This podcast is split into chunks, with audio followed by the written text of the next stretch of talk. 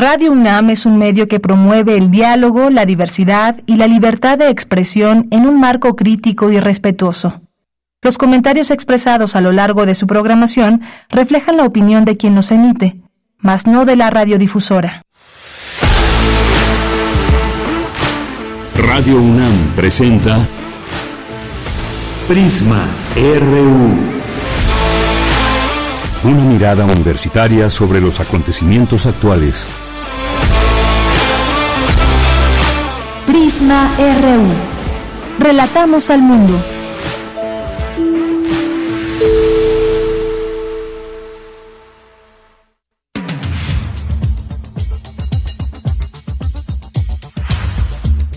Buenas tardes, gracias por acompañarnos aquí en Prisma RU. Llegamos al viernes, viernes 9 de febrero del año 2024. Cerramos con mucha información eh, ya para darle la bienvenida al fin de semana. Les saludo con mucho gusto, soy de Yanira Morán, a nombre de todo este equipo que hace posible la emisión de Prisma RU en este día. Vamos a tener varios temas eh, universitarios, por supuesto, como todos los días, esa mirada que tenemos desde aquí, desde nuestra universidad para todo nuestro público. También vamos a platicar sobre esa relación trilateral entre México, Estados Unidos y Canadá en materia de, del combate al narcotráfico, pero sobre todo nos vamos a enfocar en esta problemática del fentanilo y tráfico de armas. Se habla por todos lados del fentanilo, pero ¿qué es? ¿Cómo, eh, cómo es que está generando por una parte tantas ganancias al crimen organizado, pero por otra tanto daño a la salud de muchas personas y cómo es que unidos los gobiernos no han podido acabar de con este tema, realmente lo han hecho bien. Vamos a analizar el tema con el doctor Francisco Gil Villegas, profesor investigador del Centro de Estudios Internacionales de El Colegio de México. Y vamos a platicar de inteligencia artificial para trabajos académicos. Sin duda va a ser muy interesante, sobre todo si ustedes se dedican a la docencia o bueno, aunque no se dediquen a la docencia, siempre están informados de lo que de los alcances que tiene la inteligencia artificial. Eh, siempre será muy importante y sobre todo creo que a muchos nos parecerá interesante todos los alcances que ya tiene esta, en esta materia, la inteligencia artificial. Eh, vamos a hablar con Jorge Pérez, él es maestro en bibliotecología y estudios de la información, licenciado en periodismo y comunicación colectiva por la UNAM. Estará eh, con nosotros vía telefónica y vamos a tenerles hoy, ya que es viernes, una invitación a una obra de teatro, El huevo y la gallina. No se la pierdan, estará aquí con nosotros el director de esta obra. Eh, tenemos también hoy Corriente Alterna. Hoy nos visitará Judiel Infante, también eh, acompañado de Ulises, el protagonista de este caso que nos va a platicar, un caso de abuso de autoridad y errático proceso electoral. No se pierdan esta conversación que tendremos y este tema. Y también vamos a tener Refractario RU. Hoy vamos a platicar sobre reformas constitucionales promovidas por el presidente. Responde ya ProPública en defensa de su reportero y el reto del presidente. Ya se acordarán este tema donde habló de esta investigación que hizo la DEA, la DEA en su momento eh, sobre los recursos a la campaña del presidente López Obrador en 2006. Y hablaremos también de la falta de uniformes y teléfonos para las y los capacitadores del INE y cerramos con Melomanía RU aquí con Dulce Wet. Bien, pues esto es lo que tendremos. Quédense con nosotros, redes sociales arroba Prisma RU en Twitter y Facebook, así nos encuentran. Y desde aquí, relatamos al mundo.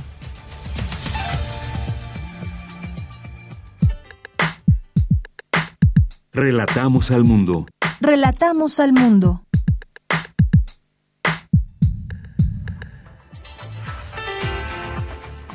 Bien, pues nos vamos ahora a la información en resumen con Iván Martínez. Iván, buenas tardes. Buenas tardes, Deyanira. Muchas gracias.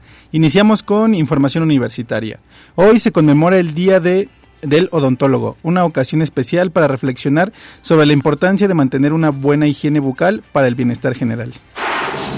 Destaca la UNAM la labor del Instituto de Biotecnología de la UNAM en la historia de la ingeniería genética. Celebra los 50 años de esta técnica a través de la revista Biotecnología en Movimiento. Cuba es el país invitado de honor de la Feria Internacional del Libro del STUNAM, que tendrá lugar los días 13 y 14 de febrero en el estacionamiento de las comisiones mixtas en Ciudad Universitaria. En la información nacional, con 42 votos a favor, cero en contra y ninguna abstención, el Congreso de la Ciudad de México aprobó la Ley Malena. Tiene como objetivo castigar la violencia ácida y considerarla como tentativa de homicidio.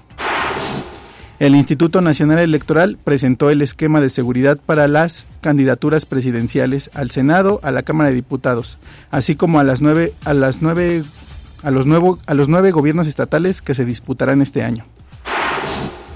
El presidente Andrés Manuel López Obrador condenó la injerencia de las agencias de Estados Unidos, en particular de la Administración de Control de las Drogas en tiempos electorales. El Instituto Electoral de la Ciudad de México acordó la realización de tres debates entre los tres candidatos a la jefatura de gobierno. En la información internacional, Estados Unidos aseguró que los países americanos deben unirse para luchar contra las, organizaciones criminales transnacionales que operan en la región con creciente poder. El presidente de Rusia, Vladimir Putin, afirmó que descarta invadir Polonia o Letonia, ya que son dos países en los que Rusia no tiene intereses. Hoy en la UNAM, ¿qué hacer? ¿Qué escuchar? ¿Y a dónde ir? Te recomendamos el material sonoro de la serie radiofónica Espacio Académico PAUNAM, bajo la conducción de Ernesto Medina y Sabrina Gómez Madrid. En esta ocasión nos invitan a escuchar la serie de cápsulas en las que el doctor Ali Arturo Martínez Albarrán, investigador y académico de la Facultad de Filosofía y Letras de la UNAM, nos habla sobre el tema Inteligencia Artificial. Espacio Académico PAUNAM se transmite de lunes a domingo a lo largo de la programación de nuestra emisora. Como parte de las actividades del 11F, Día Internacional de las Mujeres, Jóvenes y Niñas en la Ciencia, se llevará a cabo el conversatorio Ciencia, Mujeres y Neoliberalismo en América Latina, espacio que busca reflexionar cómo el orden de género y las políticas neoliberales afectan el desarrollo científico y la producción de conocimiento de investigadoras en Argentina, Chile, Colombia y México. Conéctate hoy, en punto de las 16 horas, a través de las redes sociales del Centro de Investigaciones y Estudios de Género de la UNAM. Como parte del programa Intersecciones de la Sala Julián Carrillo de Radio UNAM, se llevará a cabo la presentación del grupo Araña Camello, que combina diferentes estilos como la polka, cumbia, punk y rock psicodélico. Sus canciones se caracterizan por abordar temas cotidianos de forma imaginativa, con un toque de humor negro. Asiste hoy, en punto de las 21 horas, a la Sala Julián Carrillo de Radio UNAM, o sigue la transmisión en vivo a través del 96.1 de FM. Para Prisma RU, Daniel Olivares Aranda.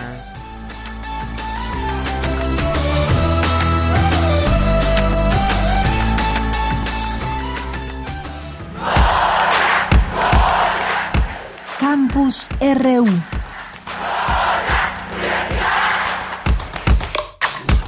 Bien, pues vamos a nuestro campus universitario de este día viernes 9 de febrero. Iniciamos con Cindy Pérez Ramírez.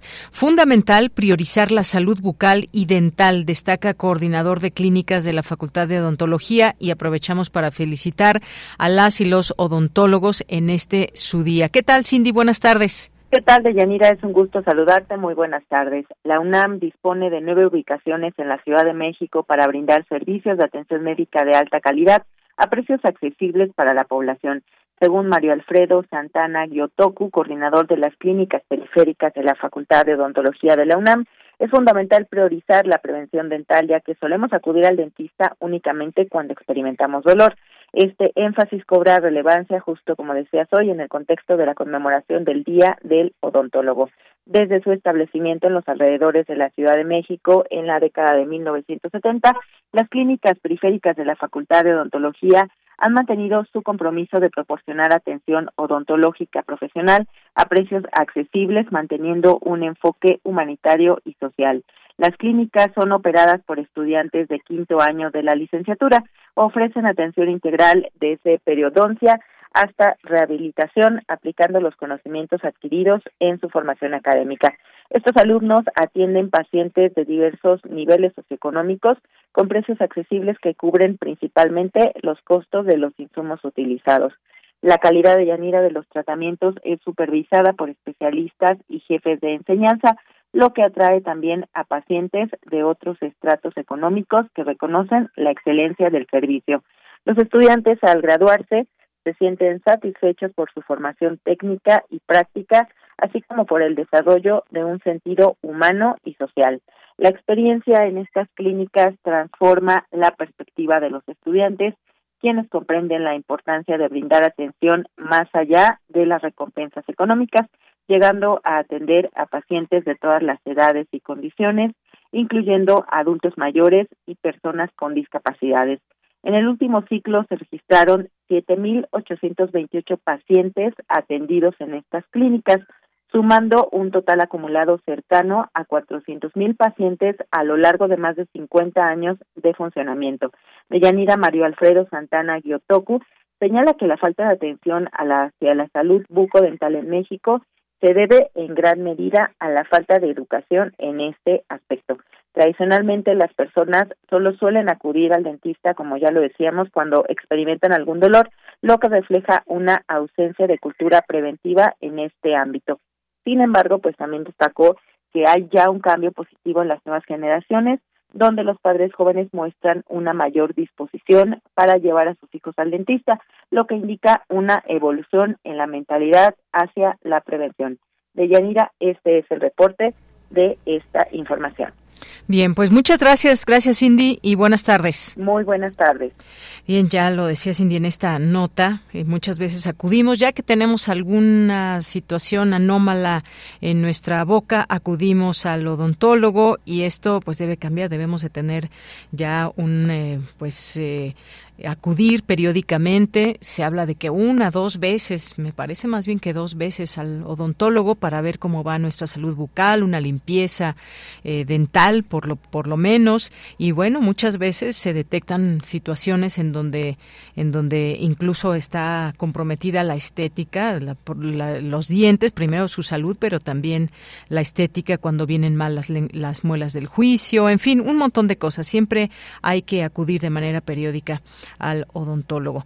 Vamos ahora con Dulce García. Destaca la UNAM la labor del Instituto de Biotecnología de la UNAM en la historia de la ingeniería genética. ¿Qué tal, Dulce? Buenas tardes. Así es, Deyanira, muy buenas tardes a ti al auditorio. Deyanira, el Instituto de Biotecnología de la UNAM presentó el número 35 de la revista Biotecnología en el Movimiento, que en esta ocasión, Deyanira, se titula ¿Cómo se inventó la ingeniería genética? Esto a propósito de los 50 años de esta técnica. En este encuentro estuvo presente el doctor Francisco Bolívar Zapata, miembro del Colegio Nacional y también director fundador del Centro de Investigación sobre Ingeniería Genética y Biotecnología de la UNAM. Él habló cómo inició este centro de investigación y cuál es la importancia que hoy tiene. Escuchamos.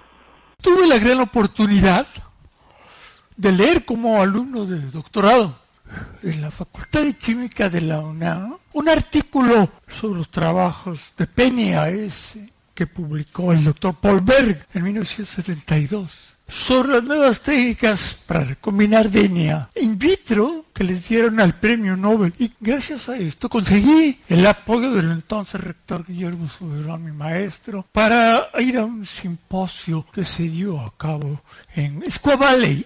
Me di cuenta que venía una nueva etapa en la biología molecular con herramientas moleculares para modificar la célula viva a nivel molecular. Y bueno, mira, el doctor Francisco Bolívar Zapata destacó que en los artículos preparados para este número de la revista Biotecnología en Movimiento, los autores desarrollan su perspectiva personal sobre la importancia que estas técnicas han tenido en su trabajo de investigación. Y también destaca su propia perspectiva de Yanira. Escuchamos de qué manera. Y señalo también, que es importante, los plasmios que yo trabajaba en mis tesis eh, de licenciatura y posgrado en la UNAM, en el campus de Ciudad Universitaria, le parecieron importantes a Herbert Boyer y me pidió que los llevara cuando fuera de postdoc a su laboratorio en la Universidad de California en San Francisco. Y así lo hice. De ahí sale el plasmio PBR 322, que tiene mi nombre, el Rey Rodríguez, la de Bolívar, como previos y posteriores que permitieron clonar inicialmente más de 300 genes. Tenemos más de 5.000 citas al plasma PBR322, más de 200, 2.000 a los artículos donde se expresan genes sintéticos. Y bueno, Deyanira, el número 35 de la edición especial Biotecnología en Movimiento, que celebra los 50 años del surgimiento de las técnicas eh, del ADN recombinante y señala que difícilmente puede exagerarse el enorme impacto que estas metodologías han tenido en el desarrollo de la ciencia biológica ya puede consultarse en la página web del Instituto de Biotecnología de la UNAM. Esta es la información. Bien, pues muchas gracias, Dulce. Buenas tardes. Gracias a ti. Muy buenas tardes. Continuamos. Prisma RU. Relatamos al mundo. Bien, continuamos, continuamos y vamos a platicar de un tema que en algunas ocasiones hemos abordado como tal desde distintas perspectivas, la inteligencia artificial, pero en esta ocasión pues eh, vamos a hablar en un momento más sobre este tema, pero antes vamos a hablar ahora sobre eh, el fentanilo y tráfico de armas, que ha sido un problema que eh, ha estado en muchas mesas de pues para hablar cuando vienen eh, cuando se juntan los presidentes o sus funcionarios que se ha puesto digamos el tema como prioritario en muchas de estas reuniones. Acaba de venir Elizabeth eh, Randall también para hablar de este y otros temas. Y es un tema que sigue pendiente. Y por qué sigue pendiente porque pues todavía existe este tráfico de fentanilo porque se sigue consumiendo porque sigue matando a muchas personas. Y decíamos al inicio, tres gobiernos, México, Estados Unidos y Canadá, que se unen y unen esfuerzos y sin embargo, pues no se ha podido, digamos, atajar de una manera notoria esta situación. Hablemos del tema, ya está en la línea telefónica y agradezco nos tome esta llamada al doctor Francisco Gil Villegas, él es profesor investigador del Centro de Estudios Internacionales de El Colegio de México. ¿Qué tal, doctor? Bienvenido, muy buenas tardes. Eh, muy buenas tardes y muchas gracias por la invitación. A usted, doctor, por aceptar. Pues hay una relación importante que hay entre los países, pero se ha puesto en la mesa el combate al narcotráfico, la problemática del fentanilo y el tráfico de armas. ¿Qué decir de todo esto? Ha habido constantes, podríamos decir, o por lo menos varias reuniones para hablar de todo eso. Aún hay, pues no hay cifras claras exactas de, del consumo y la adicción. Eh, por lo pronto también México va a prohibir el fentanilo. Tenemos varios elementos. ¿Cómo ir entendiendo esta, esta problemática, doctor? Bueno, para empezar, lo que hubo antier fue una reunión donde México pues fue la sede para ampliar los alcances del Comité Trilateral del Fentanilo que está compuesto por los gobiernos de México, Estados Unidos y Canadá y que tiene como objetivo bueno, combatir de manera conjunta el tráfico de armas y las bandas involucradas en el crimen. Sabemos que además, como resultado de esta reunión diplomática para favorecer tendencias de, cooperación, eh, se eh, promueve la eh, creación de un foro de análisis y discusión a futuro, o sea que esto va a seguirse eh, presentando ya por parte de diversos, expertos y no nada más pues los más altos eh, representantes de los gobiernos de México, Estados Unidos y Canadá en esta área para discutir todo lo que representa este problema. Pero por lo pronto podemos decir lo siguiente, este Estados Unidos es el país que más consume eh, con eh, fentanilo del mundo, seguido de eh, Alemania, y en tercer lugar podría quedar España o puede quedar México junto con el reunión, este, reunido con Centroamérica. O sea, es un problema que afecta pues eh, básicamente a México y Estados Unidos en el hemisferio eh, americano. Y frente a esto, pues ha habido una discusión con respecto a que eh, agencias de seguridad en Estados Unidos han insistido en que el fentanilo se produce en México y se eh, contrabandea hacia Estados Unidos, mientras que la posición del gobierno de México incluso llegó a negar que hubiera producción de fentanilo en México, lo cual no es cierto el fentanilo, los precursores químicos del fentanilo llegan desde China.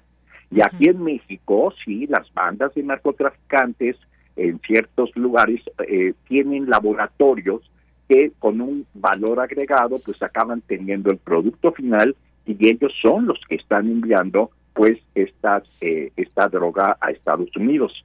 Así que la cuestión de que México no es el productor del fentanilo es muy discutible porque ni siquiera en términos técnicos se puede eh, aceptar eh, pues que en México no no hay producción de fentanilo. Por el lado de Estados Unidos, bueno, eh, debemos de recordar que desde que Marcelo Ebrard fue eh, secretario de Relaciones Exteriores, él fue el que más promovió en diversas negociaciones desde 2021, desde 2022, que Estados Unidos tenía que asumir su responsabilidad por el tráfico de armas, que es lo que produce, pues, eh, digamos, la fuente de armamento de los grupos de narcotraficantes en México. Y en Estados Unidos, pues acabaron aceptando en principio, el gobierno de Joe Biden acabó aceptando en principio que en efecto que hay que cuidar la frontera este, común, que este, a cambio de que México cooperara en pues análisis y en ver qué se puede hacer conjuntamente para evitar pues este que siga eh, dándose este tráfico de el fentanilo que tanto perjudica a la salud de Estados Unidos, Estados Unidos estaba dispuesto a promover un control de armamento que incluso forma parte de un eh, proyecto más amplio que tiene el presidente Biden con respecto a el control de armamento y aceptar que México, que Estados Unidos tiene una responsabilidad en esto. El problema, mira, es que esta cuestión, eh, pues es muy difícil porque el presidente Biden puede decir que Estados Unidos esté interesado, puede mandar a sus eh, representantes eh, diplomáticos a, México para decir que este, vamos a cooperar con ustedes en reducir el, el, el tráfico de armas hacia México. Pero una cosa es lo que el gobierno de Biden puede decir y otra cosa es, por ejemplo, lo que pueden hacer lo que puede hacer frente a asociaciones como las asociaciones del rifle que consideran que es un derecho constitucional, prácticamente un derecho humano para un ciudadano de Estados Unidos eh, tener armas y eh, negociar con armas, especialmente en un estado tan complicado como lo es Texas, donde el gobernador Greg Abbott ha tenido toda una serie de comentarios sumamente agresivos con respecto a cómo se debe de vigilar la frontera este, de Texas con Estados Unidos. Varias veces ha manifestado actitudes de rebeldía este, y de eh, pues no aceptar incluso medidas federales por parte del gobierno de Joe Biden. Y este gobernador, pues por supuesto que está del lado de los las asociaciones eh, de Texas que dicen, pues nos, el, el gobierno de Estados Unidos no nos puede impedir no solamente que no tengamos armas, sino que incluso eh, no podamos negociar con el armamento. Así que ese es un problema dificilísimo que tiene un eh, este, gobernante como Joe Biden.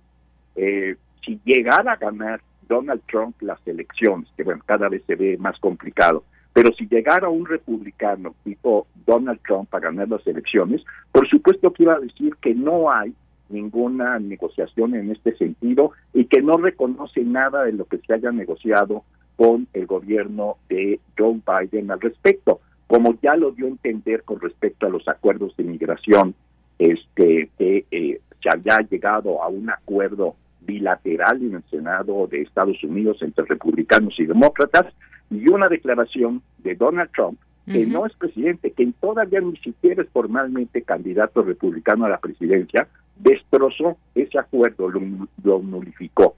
Y podemos considerar que esto puede ocurrir también con cualquier acuerdo que lleguen ahora en la buena voluntad que tienen el Comité Trilateral de Fentanilo. Otra cosa, estos grupos dicen que el fentanilo viene directamente de México y que no hay allí este, ni siquiera la cuestión de considerar a China y que se tiene que combatir directamente a los cárteles mexicanos en su propio territorio, que es una línea que no solamente ha manifestado el gobernador Greg Abbott, sino que también Donald Trump llegó a decir cuando el caso de los del asesinato de los eh, de, la familia Levarón en Chihuahua, le, llegó a insinuar directamente a López Obrador de que pues Estados Unidos eh, eh, podía y debía intervenir directamente en territorio mexicano para pues eh, perseguir ese grupo de narcotraficantes y bad hombres. Así que es un problema, está bien los procesos de negociación, está muy bien lo que consiguió Marcelo Ebrard de lograr que Estados Unidos reconociera la responsabilidad de lo que genera el tráfico de armamentos.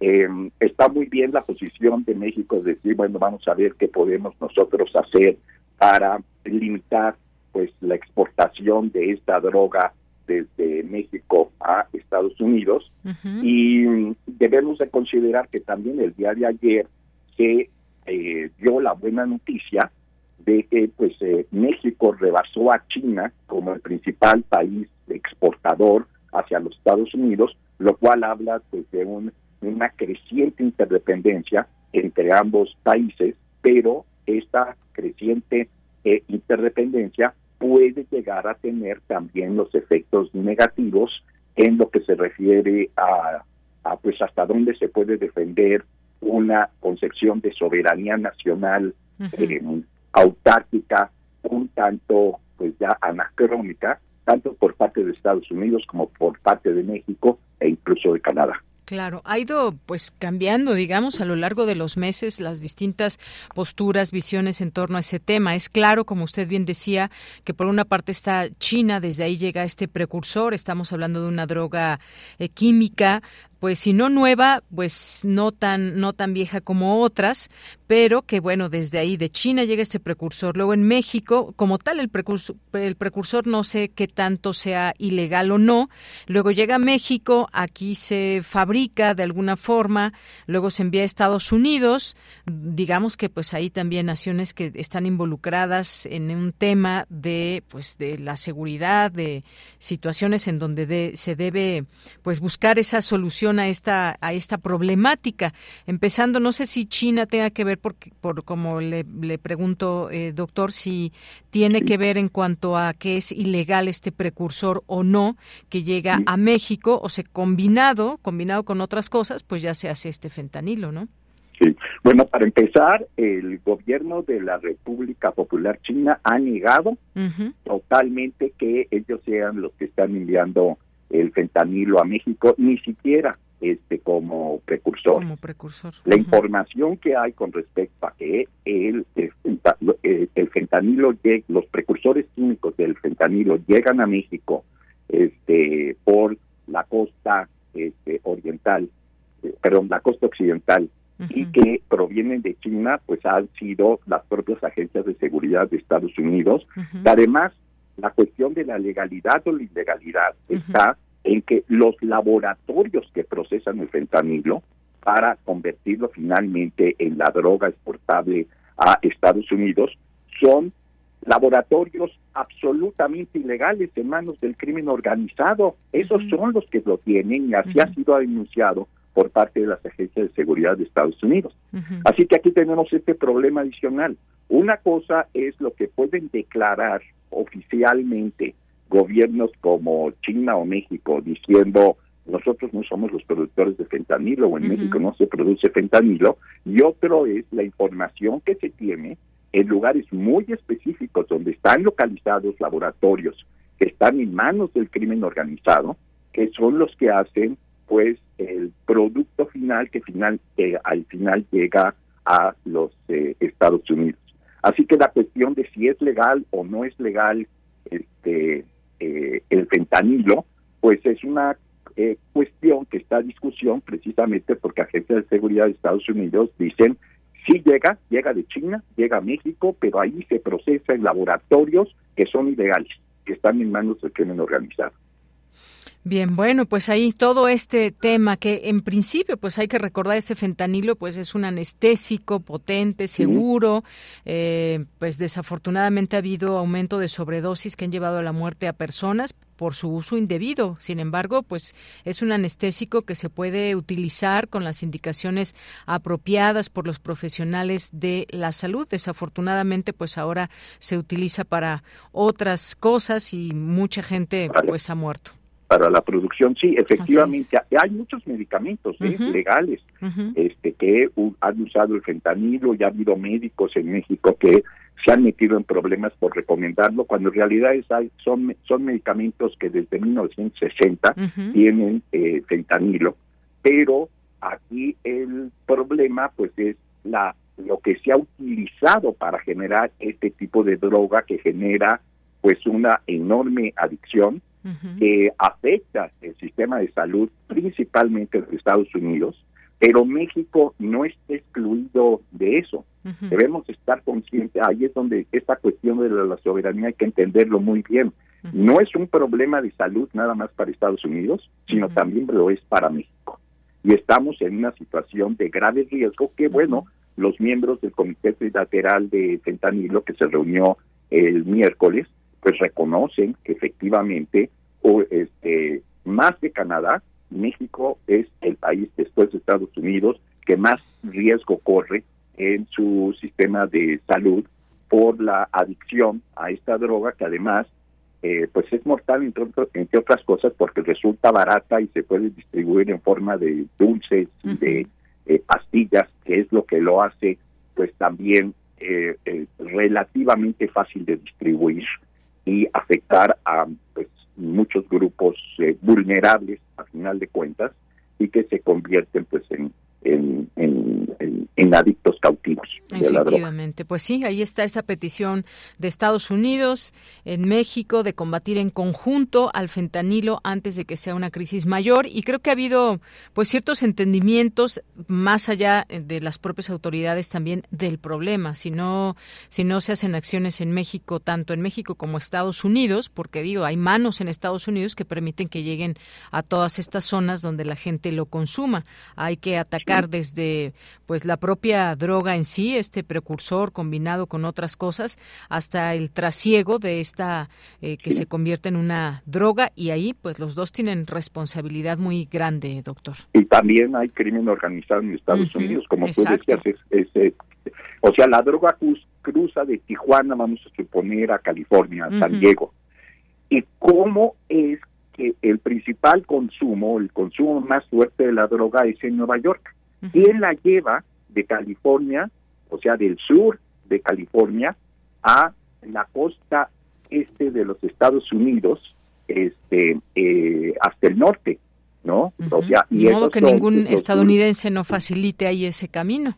Claro, son grupos que están ahí, que, que además es un problema muy antiguo, pero se sabe que operan como eh, pequeños grupos, bandas no claramente identificados, y que no han podido eh, ser detenidos a lo largo de muy distintos gobiernos con muy distintas actitudes respecto a qué hacer con estos eh, grupos que distribuyen la droga dentro de Estados Unidos y que Estados Unidos incluso en foros internacionales frente a países de la Unión Europea, frente a países escandinavos, ha tenido problemas para explicar pues, que hay en efecto un, una estructura de crimen organizado no tan visible dentro de Estados Unidos, que son los que finalmente se encargan de hacer esa distribución de drogas, que no son nada más México, Colombia o algunos otros países este, de América Latina los que inundan a Estados Unidos porque Estados Unidos tiene su propia infraestructura oculta de distribución de la droga en su territorio. Muy bien. Pues doctor, muchas gracias por platicar con nosotros de estos eh, temas delicados, eh, temas que se abordan cada vez más y pues mirar un poco al futuro. Ojalá que este entendimiento, esta organización, que pueda haber comunicación entre las autoridades y entre los gobiernos sirva para acabar o detener de la magnitud en cómo está actualmente este problema. Muchas gracias. Muchísimas gracias. Un placer. Hasta luego, muy buenas tardes. Y gracias al doctor Francisco Gil Villegas, profesor investigador del Centro de Estudios Internacionales de El Colegio de México. Continuamos. Tu opinión es muy importante. Escríbenos al correo electrónico prisma.radiounam@gmail.com.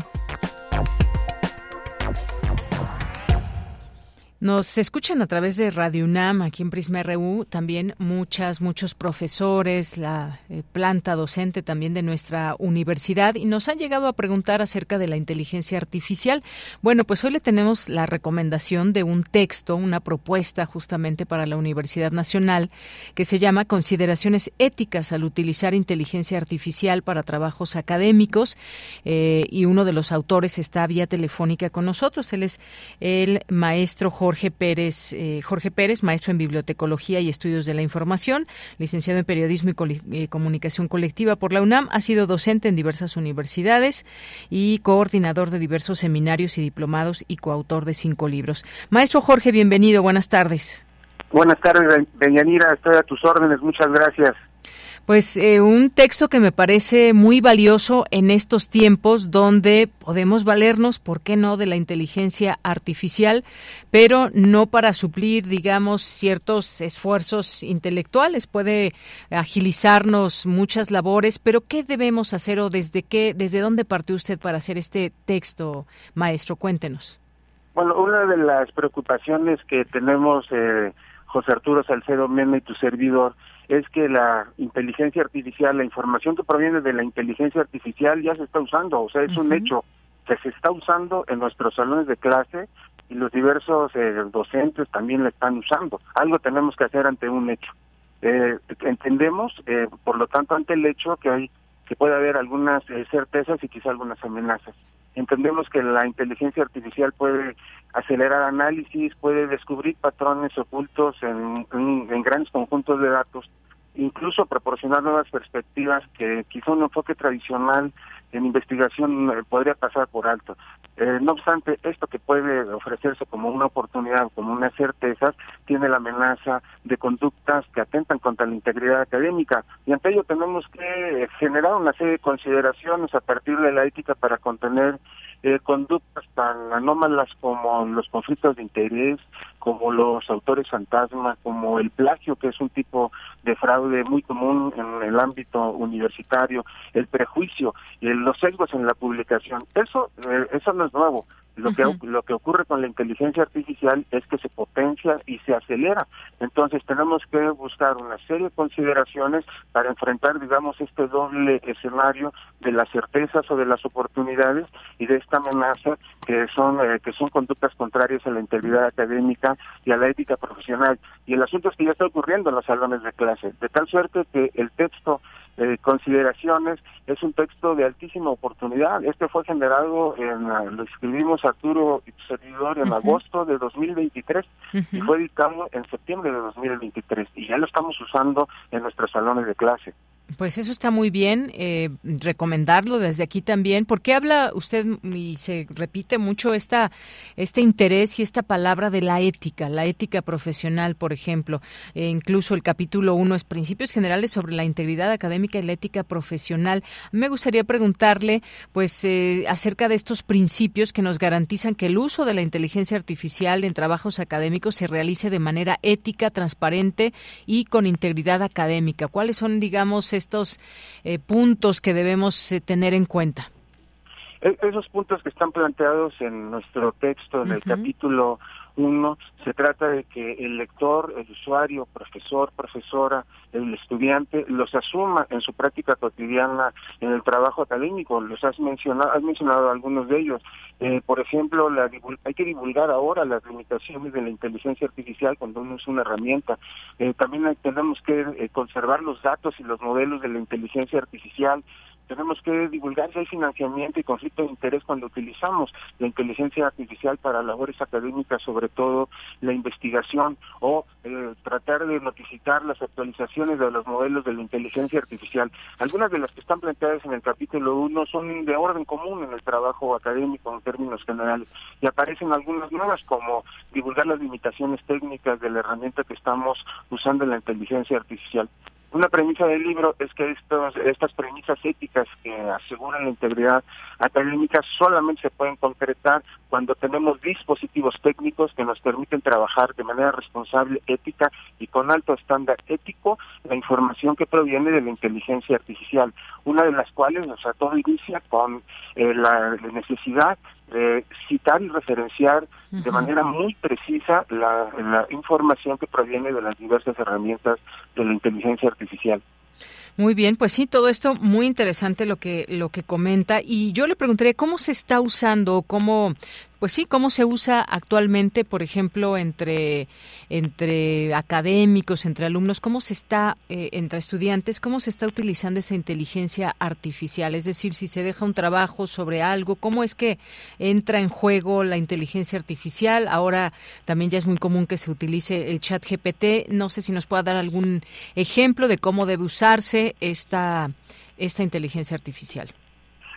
Lo que hemos observado en las aulas de, clase en nuestra universidad es que los estudiantes han sumado la información que viene, por ejemplo, del chat GPT o de cualquier otra herramienta que además son abundantísimas, eh, que la usan en las tareas escolares. Eso, eso ya lo hemos, eh, nos hemos percatado. Es decir, han sumado una fuente más de información a las que tradicionalmente usábamos, desde el libro en papel, eh, pasando por el libro electrónico, y llegando a los buscadores eh, populares y comerciales como Google, y ahora hemos, hemos agregado una fuente más de información muy poderosa, muy veloz, muy abundante, que es la, que es, que, es la inteligencia artificial. Entonces, un, un uso cotidiano son las tareas escolares y debemos ahí poner atención.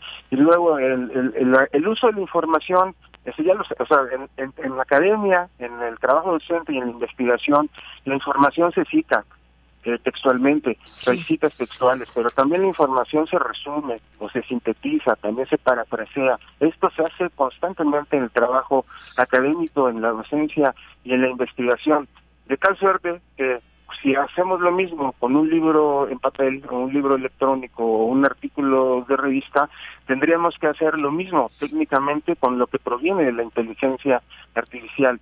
De tal de tal suerte que podamos que podamos enfrentar la amenaza de la, de, la amenaza ética, de la amenaza del plagio y otras conductas que atentan con la integridad académica, haciendo lo que hemos hecho eh, todo el tiempo con las fuentes, digamos, tradicionales, pasando por la Internet. Lo que pasa aquí es que la inteligencia artificial es una es una tecnología de alta adopción, digamos, en el último año, año y medio se ha acelerado el uso de la inteligencia artificial y nos pone en alerta. Digamos que Sabemos cómo hacerlo, pero lo tenemos que hacer más rápido y con estándares técnicos de citación y referencias más altos cada vez más en el salón de clase, pero también en las labores de investigación de todas las de todo el personal docente y de investigadores de la propia universidad y de otras universidades. Claro, por supuesto, y es que no nos podemos cerrar a la inteligencia artificial, sino al contrario, todo lo contrario, abrirnos y hacer eh, pues buen uso de ella y que esto también pasa por un aprendizaje de cómo utilizarla de la mejor manera. Esto me parece importante mencionarlo. ¿Cómo la vamos a utilizar? Ahí está dispuesta para su uso, pero ¿cómo? ¿Cómo es que vamos a sacarle provecho sin llegar a tener algún comportamiento, digamos, antiético en este sentido en cuanto a los contenidos? Eh, bueno, lo señalas bien, o sea, no podemos decir no, no existe y prohibir incluso el uso de las inteligencias artificiales, eso me parecería un desatino no solo en el trabajo académico, sino en otros ámbitos que no trata el libro, como el uso, por ejemplo, en campañas políticas o el uso en, en la comunicación política. O sea, no podríamos prohibirlo, es un hecho, o sea, está ocurriendo y va a seguir ocurriendo, entonces hay que partir de ese principio. Y luego, ¿qué hay que hacer? Pues lo que tenemos que hacer es lo que también ya sabemos hacer, que es formar usuarios de la información. Por lo tanto, tenemos que emprender de manera más rápida y más oportuna formación de usuarios en general. Usuario eh, equivale a lector, lector de un libro, por ejemplo. Tenemos que formar usuarios o lectores ahora con mayor rapidez y mayor eh, precisión de inteligencia artificial. O sea, tendríamos que sumar a las actividades de alfabetización informacional ahora cómo tratar toda la información que proviene de la inteligencia artificial. Eso lo hace, las bibliotecas de nuestra universidad lo hacen. Ahora tendría que sumar las labores de alfabetización informacional o formación de usuarios, tendrían que integrar de manera sistemática, robusta y desde ya cómo usar información que proviene de la inteligencia artificial. Eso lo sabe hacer nuestra universidad. Entonces ahora lo que hay que hacer es incorporar este nuevo reto que nos impone la inteligencia artificial. Así es, y bueno, pues un documento importante me parece este del cual estamos hablando, maestro, porque pues procura incidir en la toma de decisiones en estos distintos ámbitos. Está el trabajo académico cotidiano de estudiantes, docentes, personas investigadoras, y como dice bien aquí, donde la novedad de estas líneas surtirá efecto más rápido, sin duda, eh, por otro, en el avance en la institucionalización del empleo de la inteligencia artificial en las funciones sustantivas de la universidad. Esto, por lo que vemos, va creciendo, va creciendo conforme pasan los días. Eh, sí, o sea, la toma de decisiones en el aula ya la estamos promoviendo. Ese es el, digamos, el, principal objetivo, eh, la principal estrategia del libro, que incida en la vida cotidiana de la universidad en sus aulas y en los laboratorios de investigación, en los, en los cubículos donde se investiga. Ahí va a llegar más rápido lo que nosotros proponemos en el libro. Nos parece, por cómo está formada y estructurada nuestra universidad, que poco a poco, con una menor velocidad, irán permeando estas consideraciones que nosotros proponemos y otras, por supuesto, a, nivel de la toma de decisiones eh, mayor, desde las instancias que toman decisiones en la vida universitaria. La, la, universidad es muy sabia, sabe, o sea, entiende la velocidad en que estas cosas van llegando a la vida de la universidad, deja que la propia comunidad haga labores de autogestión, vaya tomando sus decisiones, va recuperando sus buenas prácticas y de pronto la universidad eh, hace manuales, hace consideraciones más eh, profundas o bien en lineamientos institucionales que permean la vida universitaria. Nosotros tenemos la esperanza, José Arturo Salcedo, servidor, de que esto ya está ocurriendo en la propia universidad. Hay una comisión al respecto que ya está ofreciendo algunos trabajos en ese sentido. Lo que nos gustaría a nosotros como académicos de aula es que estas decisiones llegaran más rápido, llegaran avaladas por nuestras autoridades y por los académicos que dirigen nuestra universidad. Muy bien, pues ahí están, son desafíos ante lo que nos encontramos, este documento que nos presenta pautas, principios para el uso ético y efectivo de la inteligencia artificial en el, en el ámbito académico. Eh, les vamos a postear, por supuesto, en nuestras redes sociales el nombre de este, de este texto, Consideraciones éticas al utilizar inteligencia artificial para trabajos académicos, una propuesta para la Universidad Nacional, de los autores Jorge Pérez Gómez y José Arturo Salcedo ¿Dónde se puede conseguir este, este texto? maestro? Ese texto es de acceso abierto, está publicado en una plataforma y se puede, o sea, su distribución solo es en acceso abierto y electrónica, no está, no es impreso. En un libro electrónico que tiene la oportunidad de diseminarse más rápido, por eso decidimos hacerlo de esta manera. Puede, puede, puede conseguirse la descarga a través de mi página de Facebook es mi nombre completo, tal como lo acabas de mencionar, Jorge Pérez Gómez, es eh, facebook.com diagonal home diagonal eh, lo acabo de postear en mi página y ahí con, un código QR dirige al área, a la zona de descargas de este libro que ojalá todos y todas lo puedan no solo leer, sino usar de manera efectiva en sus labores eh, académicas de todos los días en nuestra universidad. Perfecto. Bueno, pues ahí dejamos y vamos a publicarlo también ahora en nuestras redes sociales para las personas que son usuarias de estas redes y puedan tenerlo ahí a la mano, conozcan si se interesan por este texto.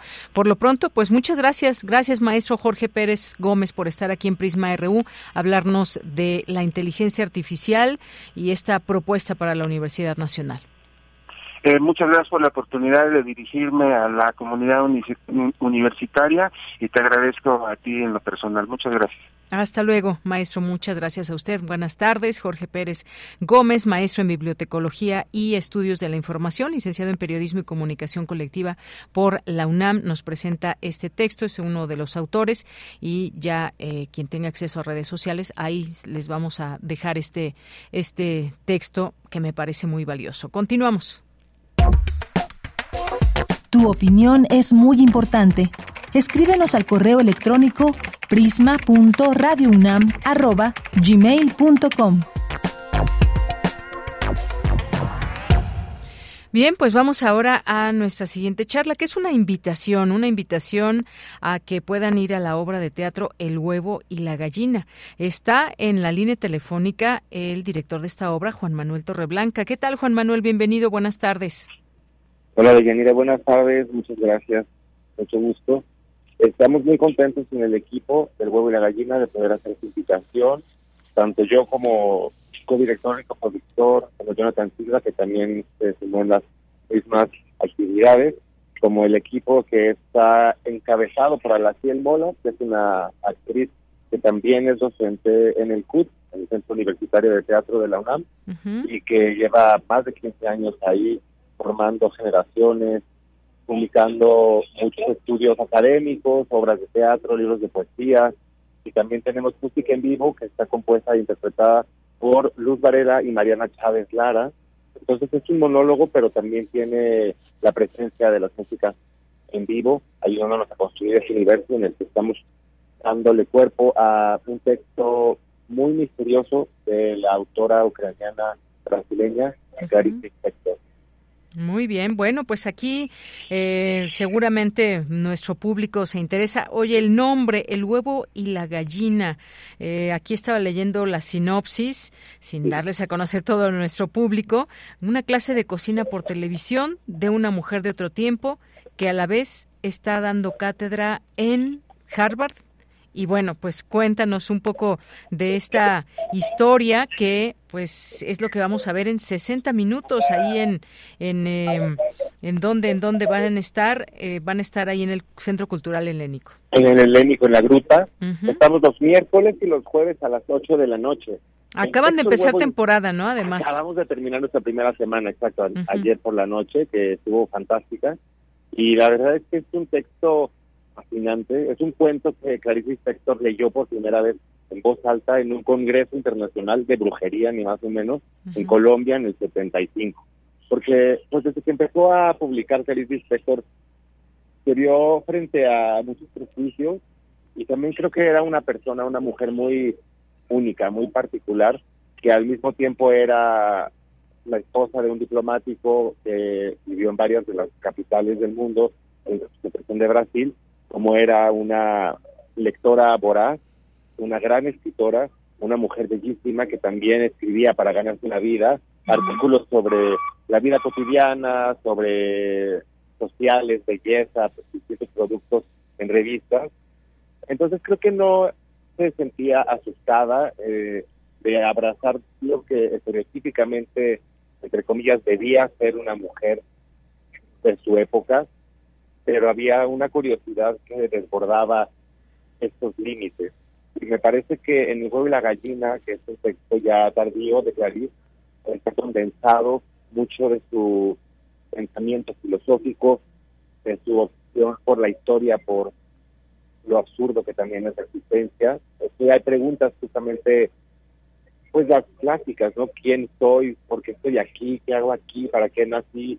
¿Qué debería hacer? Esas preguntas que pueden como perseguir a cualquier persona toda su vida, ella las atrapa de la manera, digamos, más cercana a la posibilidad con, su manejo poético del lenguaje, porque también ella reconoce que es imposible darle respuesta a esas preguntas. Es, es una persecución útil y es un fracaso amoroso. Entonces es una obra muy difícil de describir para mí, pero es fascinante el trabajo que se ha hecho en este equipo con Alaciel, que siendo la gran directora que es, la gran actriz que es, a mí y a Jonathan, incluso podría atreverme yo a decir que nos enseñó a dirigirla. Y queríamos que fuera un equipo muy femenino, porque también desde luego la obra de Clarice es una obra muy femenina, que nosotros como hombres no presumimos de tener, eh, digamos que la experiencia de vida ni la inteligencia para poderla desempeñar como si fuéramos mujeres. Entonces hay como todo un diálogo, la verdad, desde hace más de dos años del equipo y nosotros para buscar la manera de poner en el escenario esta obra y este dispositivo que inventamos, que es el de la clase de cocina por televisión, nos da un pretexto para el monólogo, porque de pronto, pues te imaginarás que el monólogo a veces puede ser raro, ¿no? O sea, ver a una persona parada en un escenario hablando sola, haciendo un soliloquio, eh, no deja de ser raro. Entonces, de pronto creo que es necesario encontrar una razón para este para este hablar en voz alta. Muy bien. Yo muchas veces siento cuando estamos viendo la obra que es como si estuviéramos escuchando sus pensamientos o leyendo lo que lo que va a escribir, pero hay tanto que decir que, que en realidad la obra misma a duras penas tiene el tiempo suficiente para decirlo. Bien, pues muchas gracias Juan Manuel Torreblanca por dejamos, dejarnos no solamente la invitación, sino platicarnos alrededor de lo que pasa en esta obra de teatro y cómo se ha concebido, de la autora Clarice Lispector. Muchísimas gracias y quedamos en que es miércoles y jueves de 20 horas a las 20 horas, dura una hora la, la, obra de teatro, ahí en el Centro Cultural Helénico, Foro La Gruta, ya comenzaron temporada, así que pues les invitamos en Avenida Revolución 1500. ¿Algo más que quieres agregar? Muchas gracias, Deyanira. Pues nada, que para la gente que de pronto considera que el teatro puede ser un poco caro, el Helénico ofrece los miércoles dos por uno, entonces también eso hay que tenerlo presente. Claro. Y ojalá que se den una vuelta para que sintamos este viaje, eh, Por Mateo para nosotros. Claro que sí. Bueno, pues creo que con todo esto que nos has dicho se antoja, se antoja la obra y dejamos esta invitación para el público. Muchas gracias, Juan Manuel Torreblanca. Muchísimas gracias, Bianira. Hasta luego. Buenas Hasta tardes. Luego. Bien, pues fue el director de la obra quien nos invita a ver El huevo y la gallina ahí en el, en el Centro Cultural Helénico, en el Teatro Helénico. Y pues antes de irnos al corte les tenemos una invitación, otra.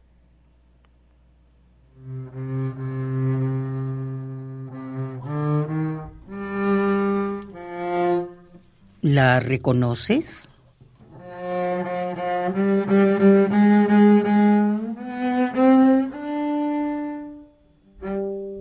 ¿Te gusta?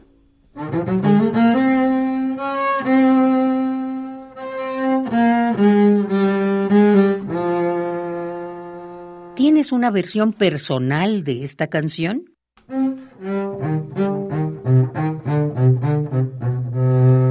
Acércanosla.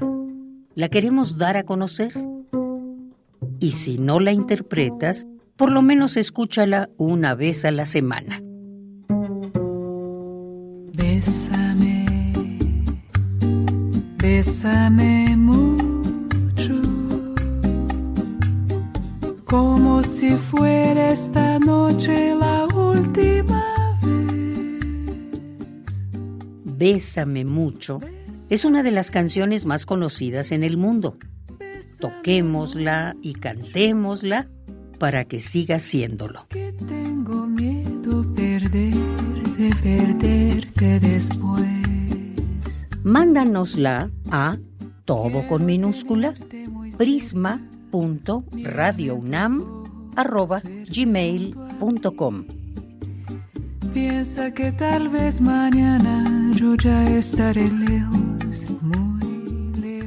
Bien, pues ya nos vamos al corte. Nada más déjenme darles un dato. Esta es una canción mexicana muy conocida, la más conocida e interpretada en el mundo. Más de 20 mil versiones distintas se habla de Bésame Mucho, que además ha sido traducida a 20 idiomas y ha sido utilizada en muchas películas, series, álbumes, como ustedes seguramente conocerán y les gustan más algunas interpretaciones que otras. Si ustedes la cantan, si tienen alguna versión, pues agreguen para que ya no sean más de 20 mil versiones distintas, sino que sean mucho más.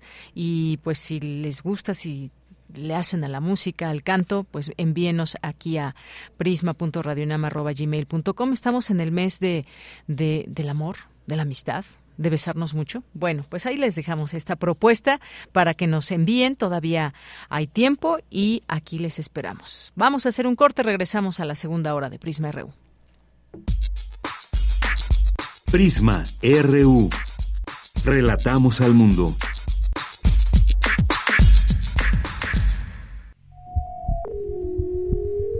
Te damos las gracias por escucharnos.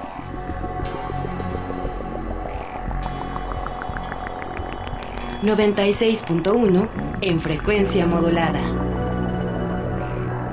Facebook e Instagram Radio UNAM. Ex arroba Radio UNAM. Radio UNAM, experiencia sonora. Defender una nación ordenada, unida, libre y en paz. Fue así en la defensa del INE y los poderes de la Suprema Corte. Luchamos por el regreso del Seguro Popular, las estancias infantiles y tener medicamentos para todas y todos. Apoyamos el Fondo de Emergencia de Desastres Naturales y exigimos atención a las víctimas del huracán Otis.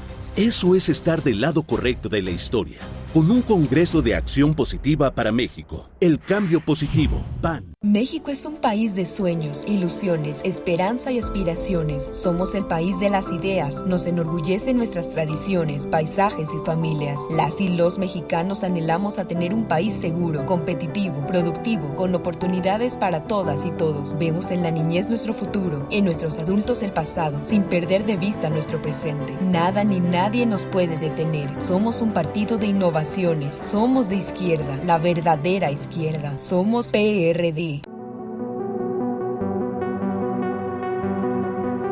¿Quieres revivir algunas de las emisiones de nuestra estación?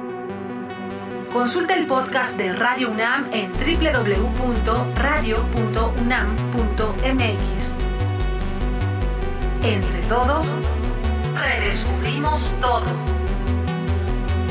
Radio UNAM Experiencia sonora.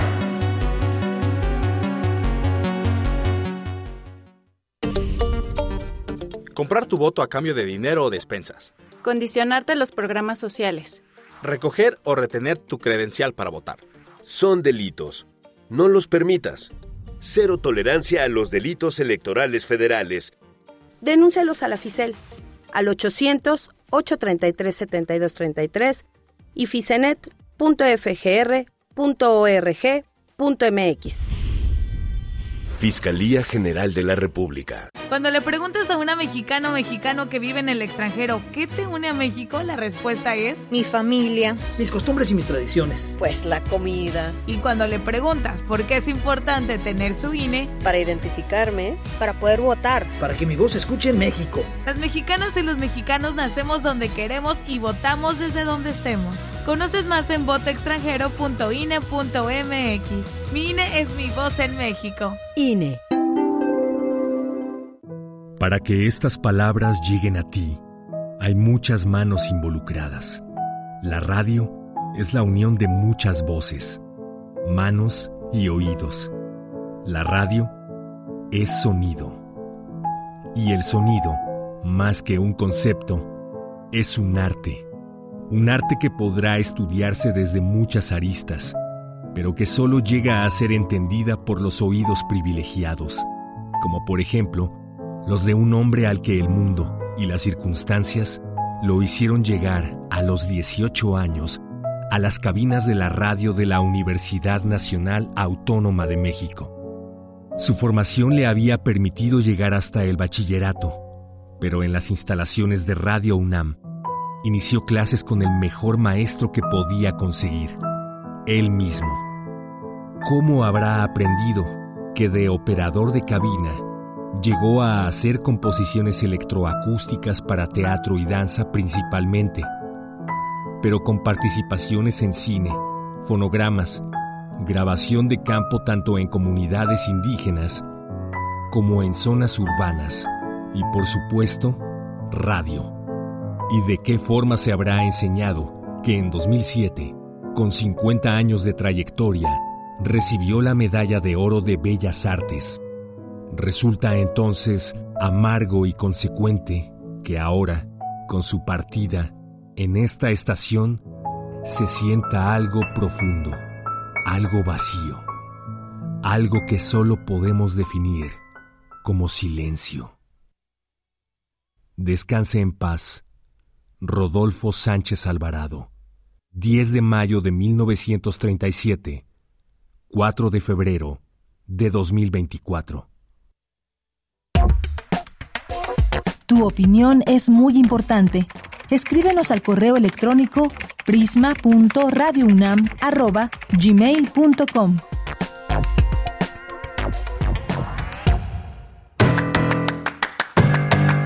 Mañana en la UNAM qué hacer, qué escuchar y a dónde ir. Este mes nuestra emisora ofrece un sencillo homenaje a la inolvidable actriz Ana Ofelia Murguía, figura esencial del cine, el teatro y la radio universitaria y pública, quien falleció el pasado mes de diciembre. Todas las obras seleccionadas pertenecen a la colección de ficción sonora de Radio UNAM, inscrita en la memoria del mundo de México 2021. Mañana se transmitirá el radiodrama 27 vagones de algodón, adaptación de la obra de Tennessee Williams. Jake, dueño de una desmontadora de algodón, prende fuego a la propiedad de su rival en el negocio. El extranjero adinerado Silva Vicarro. Este busca vengarse, pero en la persona de la obesa e infantil esposa de Jake. Es una historia de maltrato de una mujer indefensa por parte de un marido viejo que la anula y del hombre joven por el que se siente atraída, quien no duda en utilizarla. Sintoniza mañana sábado 10 de febrero en punto de las 20 horas la frecuencia universitaria de Radio UNAM 96.1 de FM. En el marco del 11F, Día Internacional de las Mujeres, Jóvenes y Niñas en la Ciencia, se llevará a cabo el taller Roles de Género. ¿Qué quieres ser? O hacer de grande, donde se abordará el tema de roles de género a partir de las diferencias existentes entre los trabajos considerados productivos y reproductivos, para que el alumnado reconozca las diferencias y reflexione sobre las implicaciones sociales de hacer estas distinciones. La cita es el próximo lunes 12 de febrero en punto de las 13 horas en la sala alfa del CCH Sur. Te recomendamos el taller de Viernes Infantil en el MOAC, programa diseñado para niñas y niños de entre 6 y 12 años de edad, que consiste en visitar las exposiciones del museo, participar en talleres de arte contemporáneo y formar parte del comité MOAC Niños. Asiste con las y los pequeños de casa el próximo viernes 23 de febrero de 10 a 14 horas en el Ágora del Museo Universitario Arte Contemporáneo. La entrada es libre y el aforo limitado. Para Prisma RU, Daniel Olivares Aranda.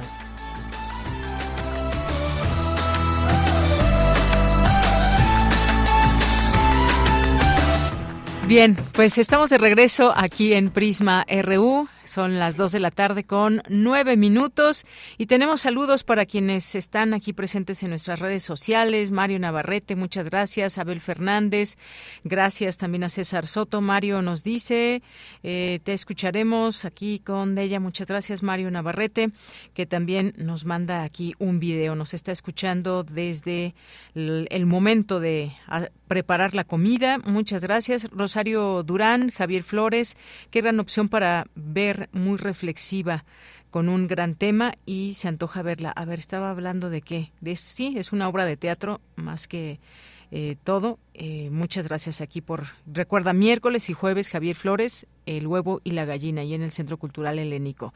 Dice: excelente viernes y mejor fin de semana para todos. Propongo por febrero, mes del amor, una excelente canción cantada por Marco Antonio Muñiz. Se llama Por Amor. Bueno, aquí ya nuestra producción toma nota para el, para el final de esta emisión. Gracias, Javier. Eh, Lorenzo Sánchez, también el mundo maravilloso será que nunca hubiera cárceles. Muchas veces se castiga la miseria o las ideas justas. Un abrazo. Gracias, Lorenzo Sánchez. Jorge Morán Guzmán, acerca de las drogas, propongo una mesa para discutir por qué se droga la gente. Gerardo Kleinburg ha explorado el tema de las drogas en su novela Éxtasis, una novela en siete cápsulas. Muchas gracias. Rosario Durán también nos dice por aquí los principales donadores que son los del rifle a las campañas presidenciales, ¿cómo les van a decir que no? Tienen razón por ser por se apoyan mutuamente. Bueno, no entendí muy bien. Rosario, muchas gracias por comentar. Que por cierto, vamos a platicar de todo este tema de, eh, pues, por notas periodísticas que salieron hace un, hace unos días y todo lo que ha devenido esta acusación a la campaña del hoy presidente López Obrador en 2006. Lo abordaremos en un momento más con el maestro Javier Contreras.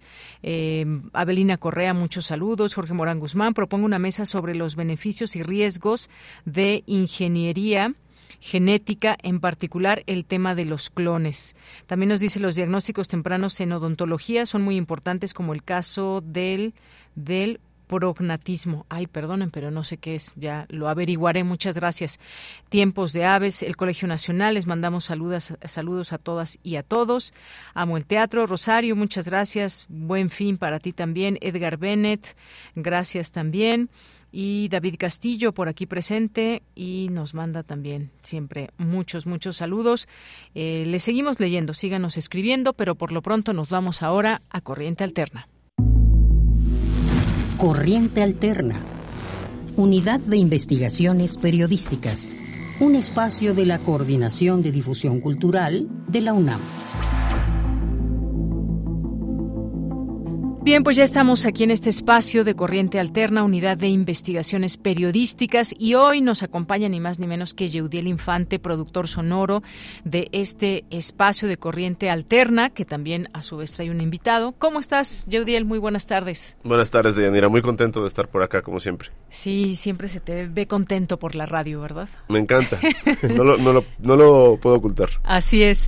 Aunque bueno, traemos siempre, nos traen ustedes historias a veces muy intensas, muy fuertes y que pues como en esta ocasión que te acompaña aquí un invitado y que justamente nos vas a platicar de esta investigación para leerla en Corriente Alterna.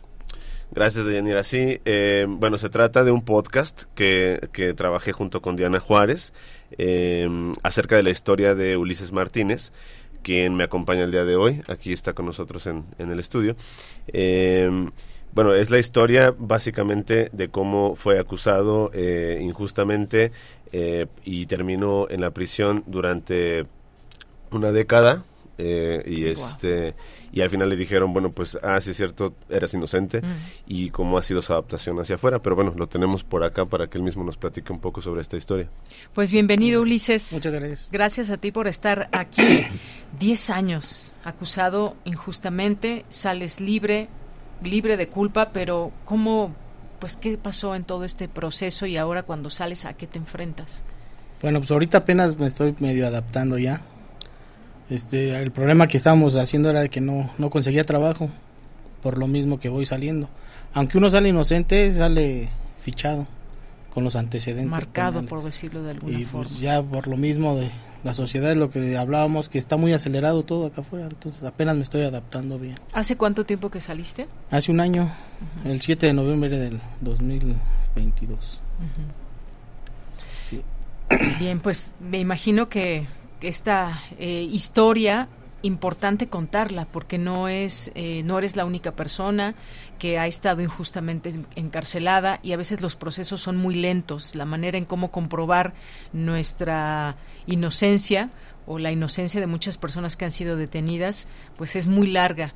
Y bueno pues 10 años se me hace pues demasiado. Esto es parte de lo que cuentas en, en este podcast entonces Judiel Así es, este el podcast se dedica además a reparar eh, en varios asuntos que a veces se invisibilizan, ¿no? Que tiene que ver como la vida dentro de, de- un- una prisión, no nada más como mostrando esta parte que es la, la estereotipada de que, bueno, son lugares, por supuesto, eh, violentos y son lugares complicados, sino, bueno, además son lugares en donde, en donde Ulises nos, nos lleva a través de su experiencia a conocer cómo se puede vivir de otras formas más allá de, de- de esto, ¿no? Por ejemplo, en este, en este programa Ulises nos cuenta acerca de que él tenía la posibilidad de trabajar dentro de la prisión, que tenía, tuvo la posibilidad de leer, de, de encontrar un gusto por la lectura, de ejercitarse, de, de bueno, de, de estudiar además, ¿no? Este, académicamente, digamos, en el sentido de completar sus estudios y, y bueno, también esto que es uno de los una de las cosas que me pareció muy impresionante de estas conversaciones y del montaje de esta investigación, pues es el gran contraste que él encuentra, como lo decía hace un momento, pues ahora que está con, con nosotros de este otro lado de la, de la puerta, en cuanto a que pues el tiempo apenas se alcanza para chambear. Sí, no, no alcanza para nada. El tiempo es muy limitado, ¿no? Y allá pues tenía pues, las 24 horas. Aquí no alcanza. O sea, el, el- el ciclo de, de las horas para trabajar no son suficientes para generar los gastos que, que es día a día, ¿no? Pues sí, te- hay, hay- es un tema muy grande, muy, eh, pues sobre todo de mucho dolor también que seguramente encontraste 10 años estar, eh, digamos, señalado injustamente y que pues todo ese tiempo, aunque trabajaste, aunque como nos dice Yudiel, encontraste el hábito de la lectura, te ejercitabas y demás, es como arrebatarte de cierta forma 10 años de tu libertad. Eso es lo que lo que se puede decir, ¿no? Y- Sí, es sí, sí, tremendo. Y a, lo- a lo que comentaba de que el proceso es muy lento, sí, es bastante lento, ¿no? Y desgraciadamente uno es el que tiene que comprobar que es inocente. En lugar de que sea Eh, al, al revés, revés. que, que realmente encuentren a la, pers- a la persona que estaba acusada del delito que haya sido. Pues si les parece vamos a, a escuchar este este eh, audio que acompaña o que es un preámbulo, Un avance. un avance de lo que vamos a poder leer en Corriente Alterna. Claro que sí.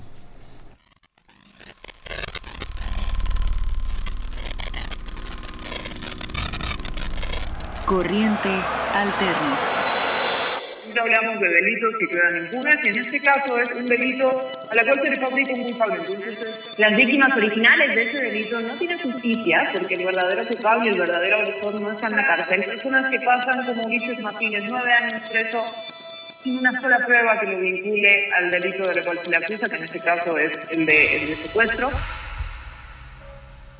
Te ven así como que bicho raro, ¿no? La escoria de la sociedad. Digo, pero salía absuelto, sí, para nosotros no. Hace menos de un año que Ulises salió de la cárcel y retomar su vida afuera no ha sido sencillo. La discriminación por haber estado 10 años en el reclusorio Oriente ha sido un obstáculo infranqueable para obtener trabajo, aun cuando salió absuelto de todos los cargos que se le imputaban, porque Ulises nunca cometió el delito por el que estuvo preso. Tú lees mi expediente y es una broma. Una vil broma. Mal cuadrado, no coincide nada, ni fechas, ni horas, nada, nada. Entonces sentía que todos estaban contra mí, que todos hablaban de mí, que todos me querían matar. Según él contó cómo lo hacíamos. No coincide nada, ni fechas. Se equivocaba en fechas, se equivocaba en lugares, lugares que ni existían, donde tiramos según el cuerpo, que ni existían. Ulises presentó pruebas de su inocencia. Incluso su patrón mostró evidencias de que el día del secuestro Ulises se encontraba trabajando como mesero en el restaurante. Pero ni el cambio en la declaración de Sinué ni las pruebas presentadas hicieron que Ulises fuera liberado. No tenía ni una prueba contra mí, yo siempre se los pedí. Bueno, me tienes aquí, dime por qué me tienes aquí. El papá del, que, del chavo que secuestraron no me reconoce, ni voz, ni nada. Entonces nada más yo estaba por un dicho de este niño. Por un simple dicho.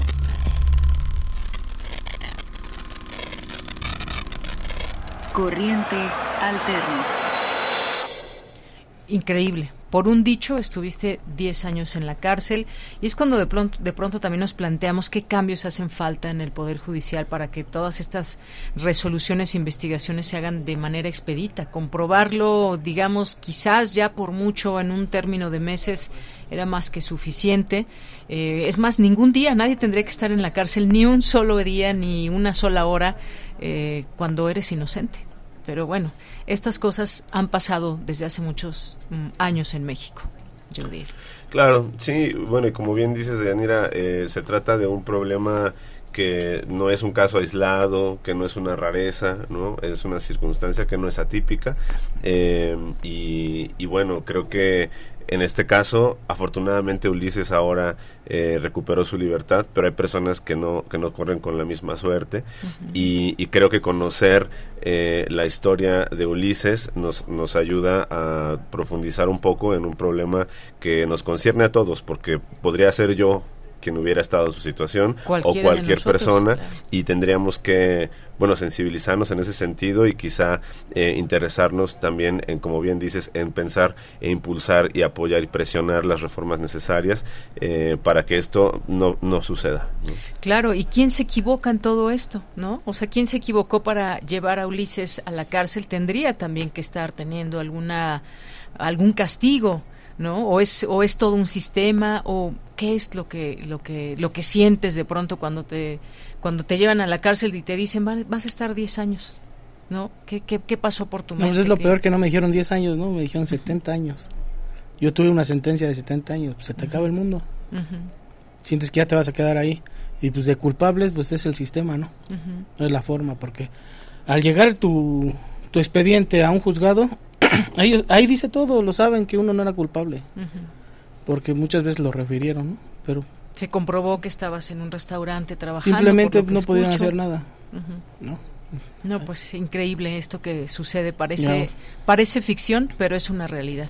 Bueno, pues ya se puede leer este trabajo en Corriente Alterna. Es un podcast. Es un podcast. Así perdón, es. un sí, pueden, pueden escuchar el podcast en el sitio de Corriente Alterna, que es corrientealterna.unam.mx o también lo pueden encontrar en las plataformas en donde nos, también nos pueden seguir como Corriente Alterna UNAM, que son Spotify, eh, Apple Podcast, Amazon Music, eh, Google Podcast, que son los principales, pero en general estamos en su plataforma de preferencia. Muy bien, pues muchas gracias, gracias a los dos por venir. Ulises, gracias por No, estar gracias a aquí. ustedes por- Gracias Y por la invitación. Gracias, Yudel Infante, por estar también aquí en Prisma RU, productor sonoro aquí en Radio UNAM también en Corriente Alterna.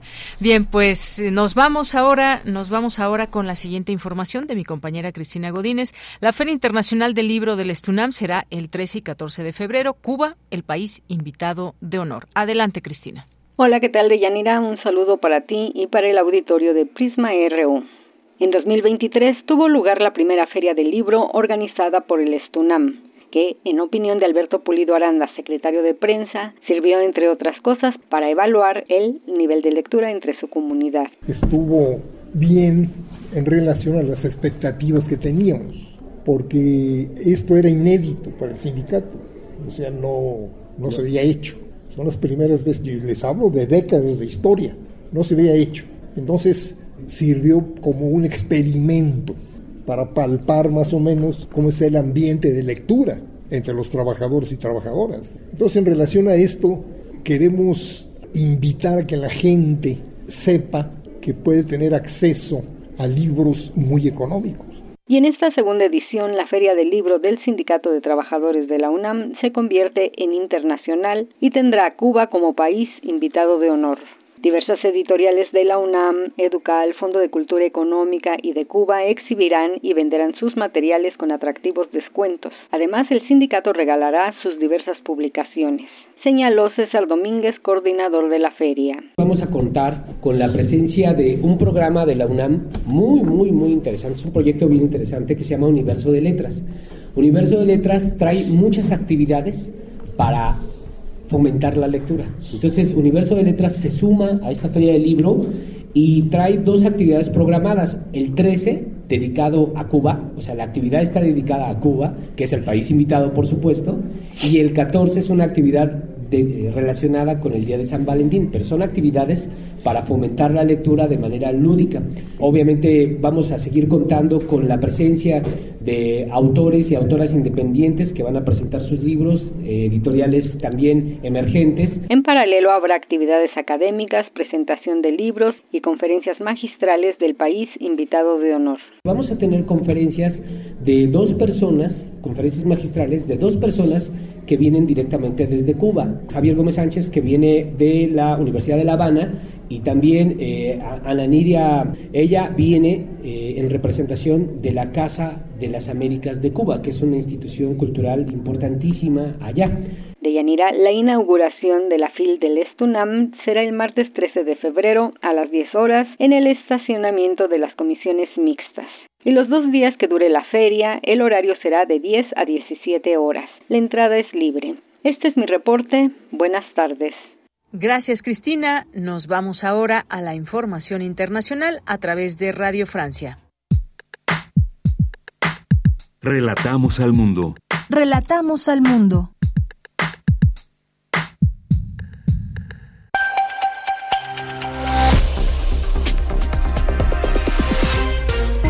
Bienvenidos al flash informativo de Radio Francia Internacional. Hoy es viernes 9 de febrero. En los controles técnicos nos acompaña Mathieu de Gueldre. Vamos ya con lo más importante de la jornada. Danae Rivadeneira.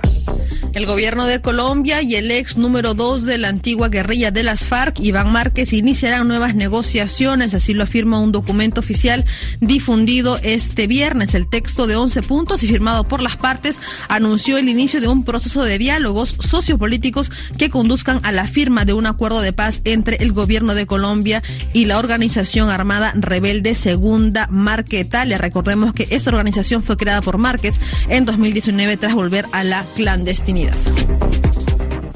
Expresidentes y políticos de Chile de diferentes bandos políticos, así como familiares, despiden este viernes al exmandatario Sebastián Piñera, fallecido el martes cuando piloteaba su helicóptero en el sur del país. El gabinete completo del presidente Gabriel Boric, así como la viuda de Piñera, junto a sus cuatro hijos, llegaron a la sede del ex Congreso en el centro de Santiago para una ceremonia en el último de los tres días de duelo decretados por el gobierno. En Estados Unidos, Donald Trump logró la victoria en el caucus de Nevada, sumando más delegados en su aparentemente imparable camino hacia la nominación presidencial del Partido Republicano, mientras la memoria del actual presidente Joe Biden se encuentra en el centro de la polémica. Un demoledor informe del fiscal especial Hart afirma que Biden tiene problemas de memoria. Un último incidente se produjo en directo cuando confundió al presidente de Egipto Abdel Fattah al-Sisi con el de México Andrés Manuel López Obrador.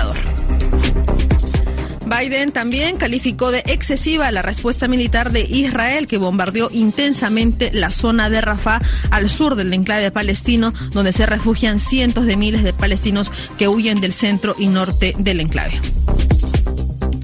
En Francia, el exministro de Justicia Robert Badinter, artífice de la abolición de la pena de muerte en 1981, falleció este viernes a los 95 años.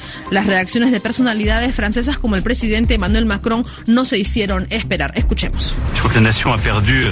La nación ha perdido a un gran hombre, un muy buen abogado, a un gran exministro de Justicia que condujo al país a la abolición de la pena de muerte, pero no solo, también hizo reformas en el Código Penal que transformaron a principios de los 80 la justicia de nuestro país. Se le rendirá un homenaje nacional.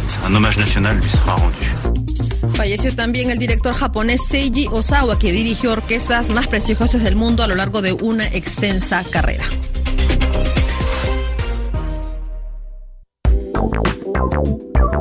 Queremos escuchar tu voz. Síguenos en nuestras redes sociales. En Facebook como Prisma RU y en Twitter como arroba PrismaRU.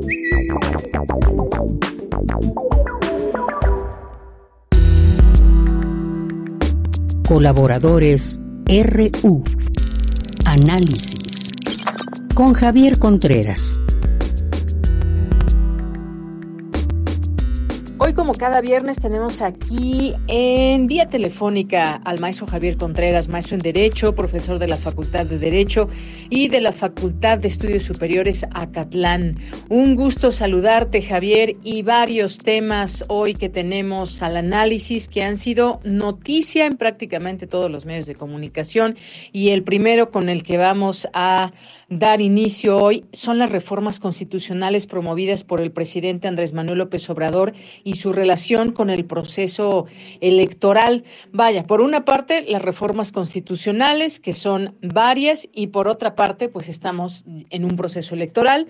¿Cómo se ha interpretado desde un lado, desde otro, desde la oposición, desde la ciudadanía, desde el propio oficialismo? Hemos estado analizando aquí en varios espacios estas, eh, estas reformas que propone el presidente. ¿Son viables o no?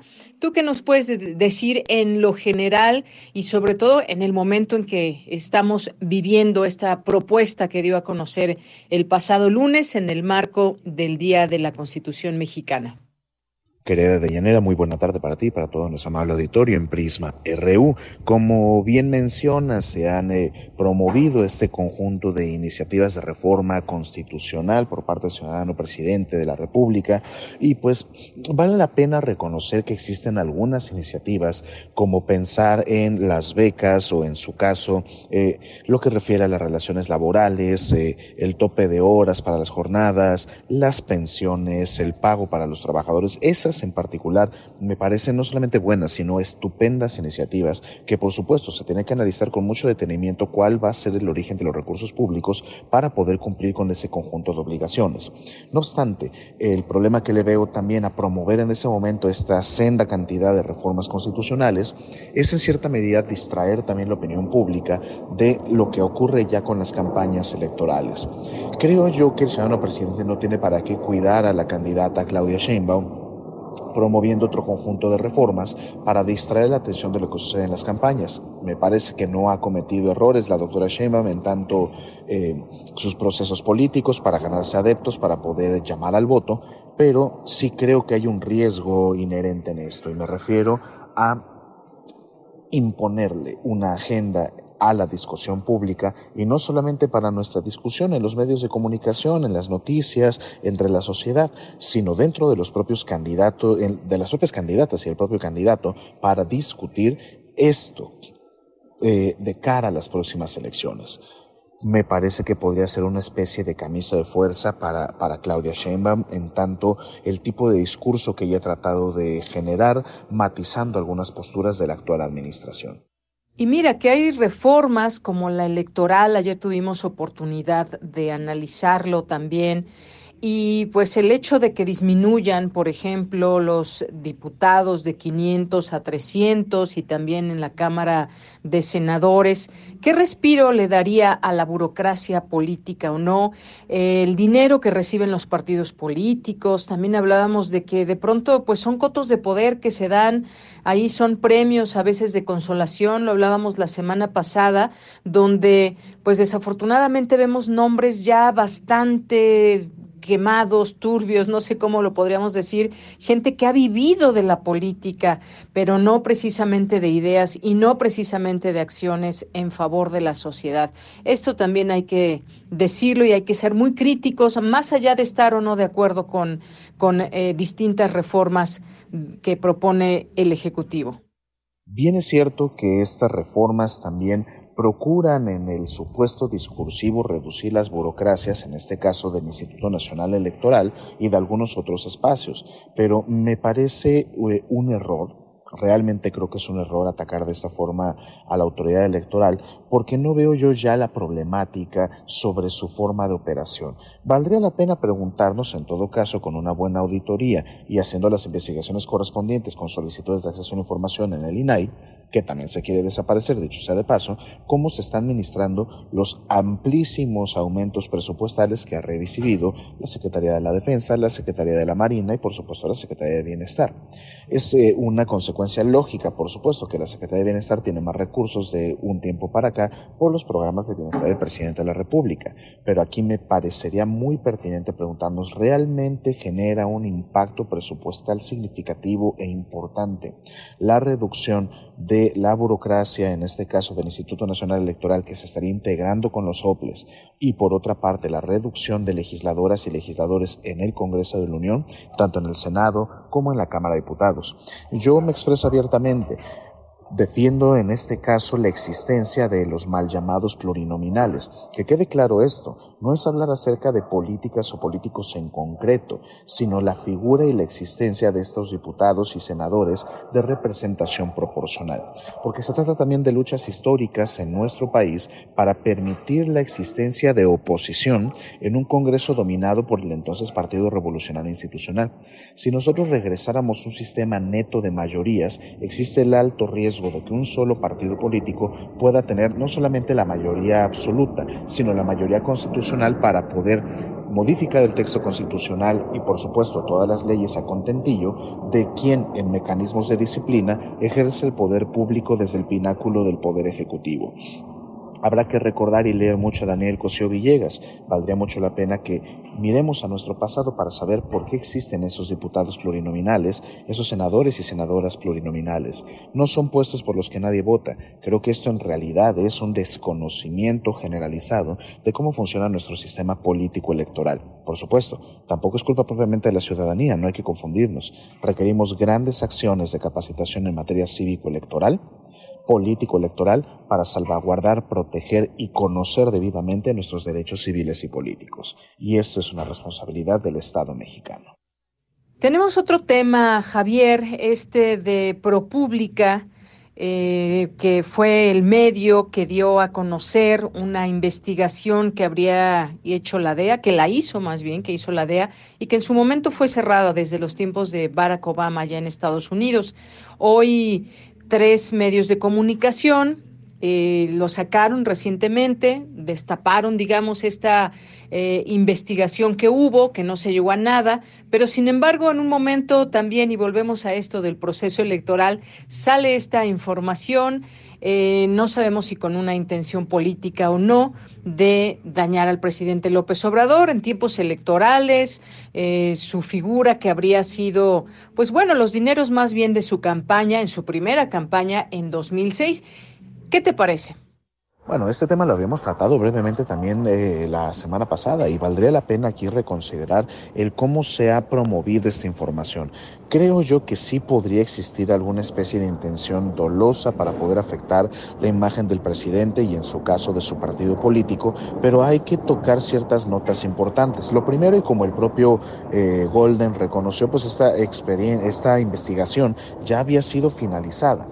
Estos ya son saldos anteriores, no se encontraron evidencias suficientes como para hacer algún tipo de vínculo o nexo fuerte y como el propio académico Pérez Ricarda ha mencionado ya en otros medios de comunicación, eh, hay una amplia historia de la DEA que trata de fincar acusaciones únicamente con base en testimonios de poca probabilidad o de poca probanza, lo que nos llevaría en realidad a hacer acusaciones incluso falsas para avanzar agendas políticas en tiempos determinados. Cuando nosotros pensamos en el año de 2006, pues pensamos en este advenimiento de las izquierdas en América Latina, que creo que sí era de preocupación para Washington en ese momento. Hoy en día ya vemos un panorama político salpicado de diferentes opciones y perfiles ideológicos y me parece entonces que no hay en realidad un grado de intervencionismo o la intención de afectar directamente el proceso electoral, aunque quedará la pregunta en el aire todavía de por qué revivir esta historia periodística en este momento. Insisto, no se trata de criticar abiertamente el trabajo de colaboradores, no vamos hacia allá, pero sí tendremos que pensar el porqué de esto. Ahora bien, me parece una respuesta de alguna forma provocativa, por decirlo menos, eh, por parte del medio ProPública al responder al ciudadano presidente y decir abiertamente que el periodista no se presentaría en la conferencia matutina para tener una suerte de enfrentamiento verbal con el presidente.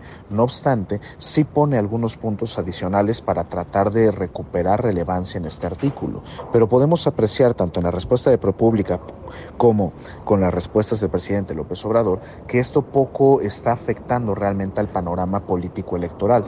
Pareciera en todo caso algo que pondría pues no en riesgo, pero que sí podría generar algún tipo de debilitamiento de la imagen pública presidencial, aunque temo o supongo yo que esto no afectará finalmente a los procesos electorales en curso. Así que, pues bueno, por lo pronto si querían ver este debate en la mañanera, no será, ya se respondió que no, no irá el reportero.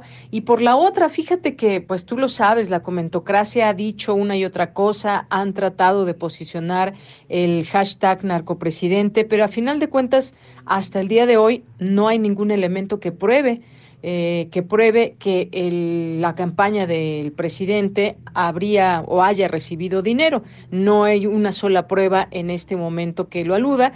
E incluso, pues en los tiempos del propio Felipe Calderón, pues por supuesto que se hubiera querido también desprestigiar a través de este tipo de información al presidente, lo que nos da cuenta que en verdad quizás se cerró esta investigación porque no habría nada. Eso por lo pronto se dice también de quienes están alrededor de todo esto y quienes han salido a hablar también desde Estados Unidos, eh, como también... Eh, eh, recientemente tuvimos una, una visita de una funcionaria de Estados Unidos donde dijo que no es tema y que, bueno, ese caso está cerrado.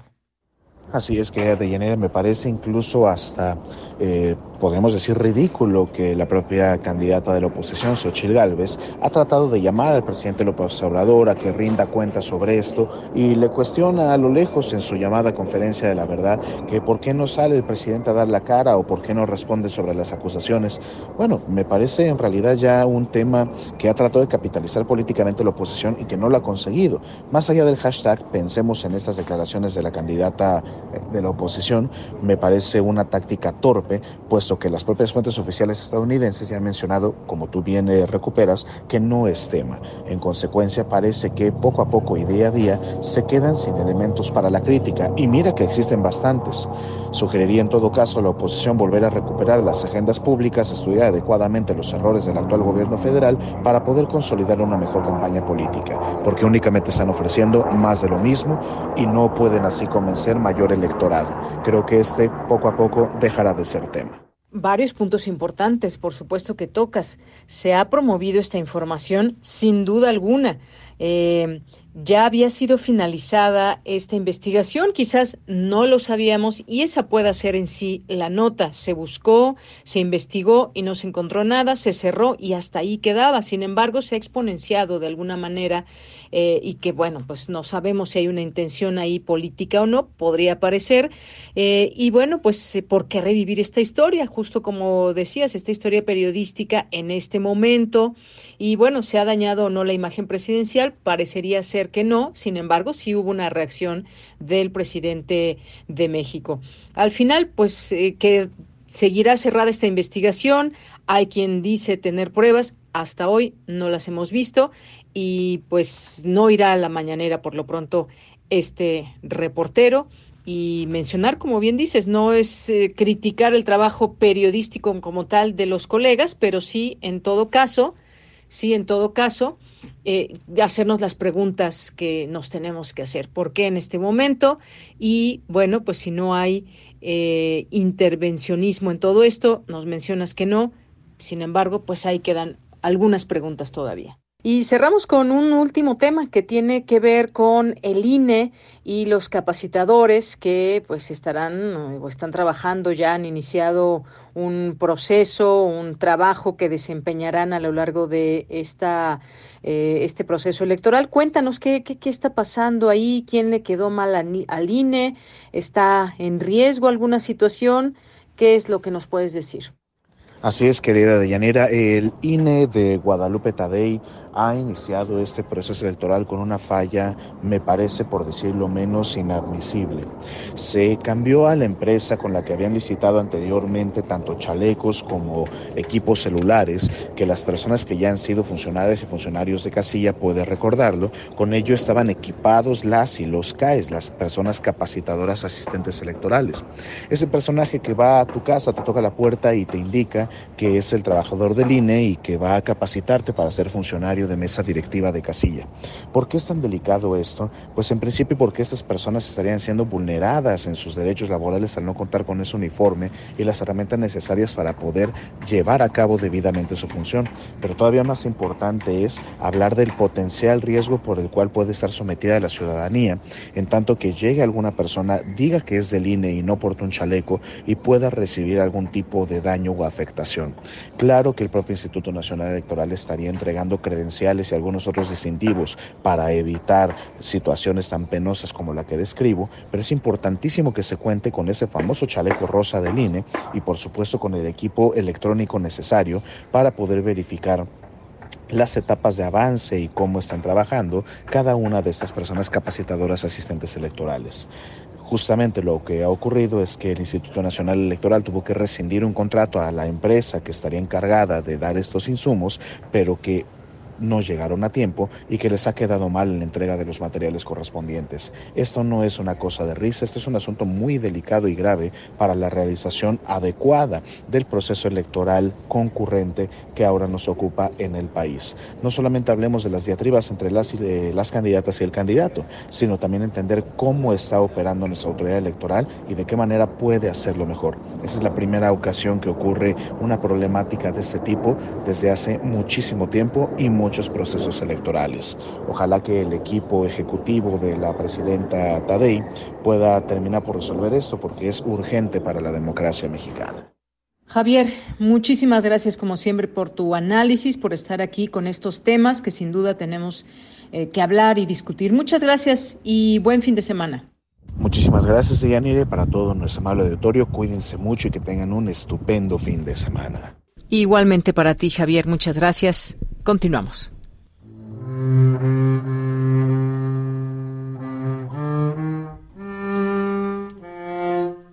¿La reconoces?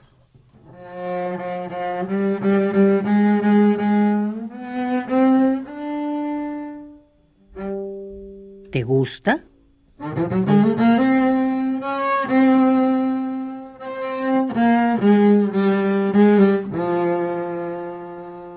¿Tienes una versión personal de esta canción?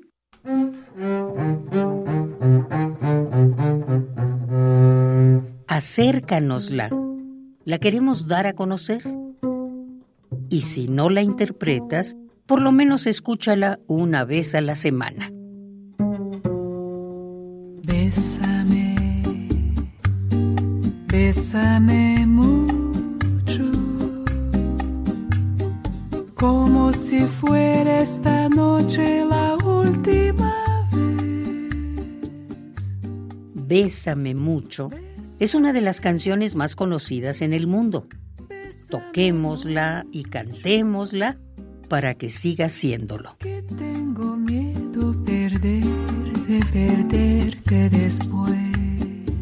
Mándanosla a todo con minúscula prisma.radiounam@gmail.com. Piensa que tal vez mañana yo ya estaré lejos, muy lejos de ti. Bésame, bésame mucho. Melomanía RU con Dulce Wet.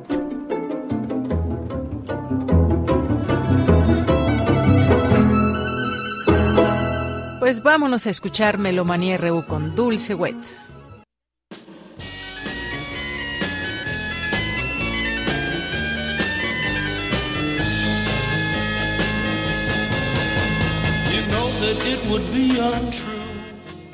Muy buenas tardes, muy buen provecho, muy buen viaje.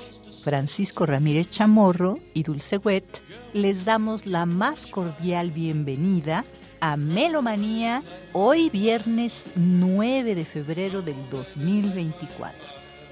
El próximo lunes 12 de febrero se cumplirán 85 años de Ray Manzarek, gran tecladista de The Doors. Atrás estamos escuchando un álbum de sus éxitos producido en Estados Unidos por Elektra en 1995 con Ray Manzarek en los teclados.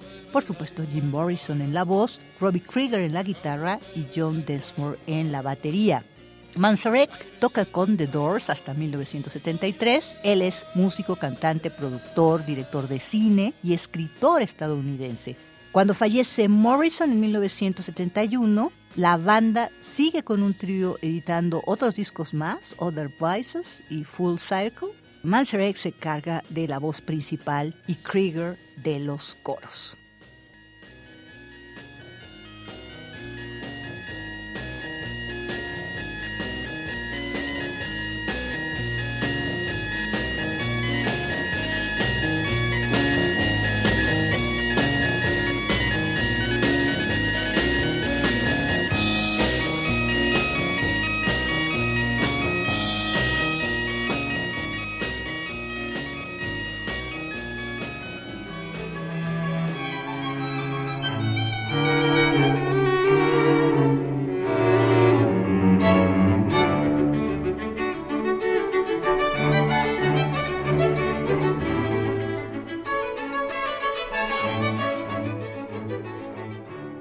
Vámonos con la entrevista. Es la sexta ocasión que la Orquesta Filarmónica de la UNAM recibe a la destacada directora británica Catherine Larson Maguire. Ella nos invita a este próximo concierto con obras de Guadalupe Olmedo, Edvard Grieg, porque este concierto se conjunta también con el Festival de Piano, y tendremos Los Planetas de Gustav Holst.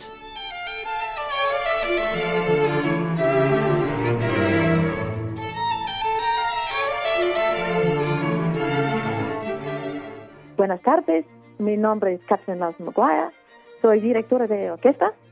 Esta semana estoy aquí en Ciudad de México con la orquesta de la UNAM. Es mi sexta vez trabajando con esta orquesta, es siempre un placer. Y al fin de semana tenemos dos conciertos con un programa fantástico, tres obras muy diferentes. Comenzamos el programa con la obertura Luisa de Guadalupe Olmedo, una compositora mexicana, la primera mujer que estudié en el Conservatorio Nacional en México La obertura es una pieza maravillosa, muchas melodías, un poco como Rossini, muy elegante la música.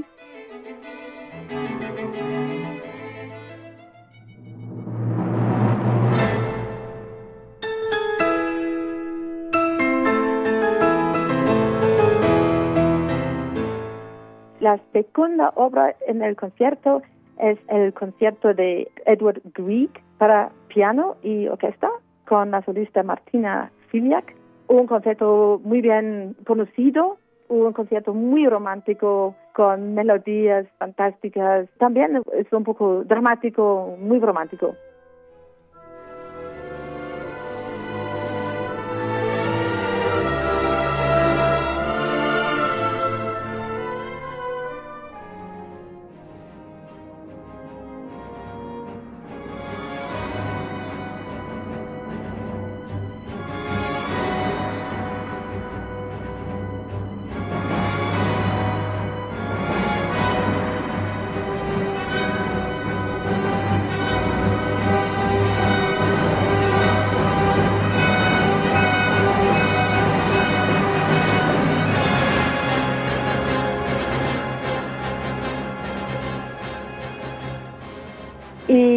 La tercera obra es una obra de Gustav Holst, compositor inglés.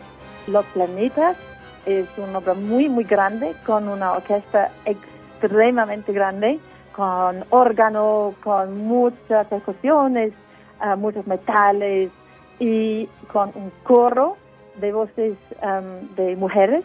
Absolutamente impresionante esta obra, dramático, interesante, romántico, como todas las obras am, en este concierto. Estoy muy, muy contenta, muy feliz de estar aquí con la orquesta, esta orquesta fantástica, con las tres obras diferentes.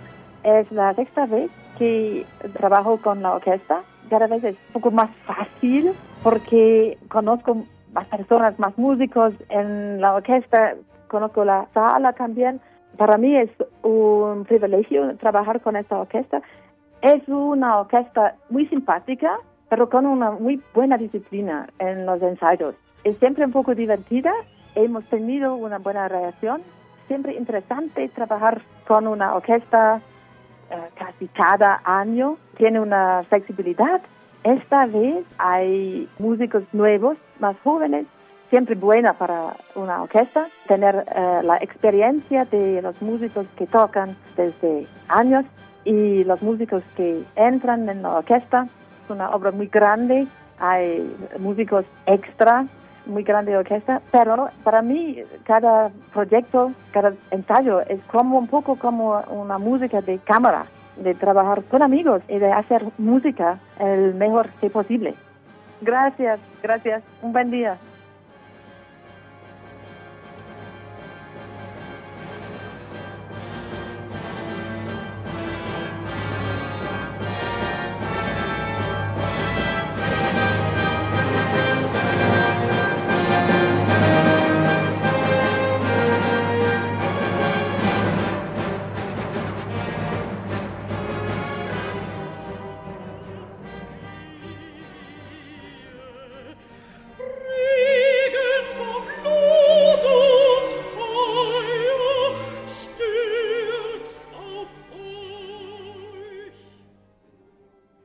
El próximo domingo 11 de febrero del 2024 se cumplen 85 años sin Franz Schmidt, compositor austriaco, muy en el estilo de Schubert, Brahms y por supuesto su gran maestro Anton Bruckner.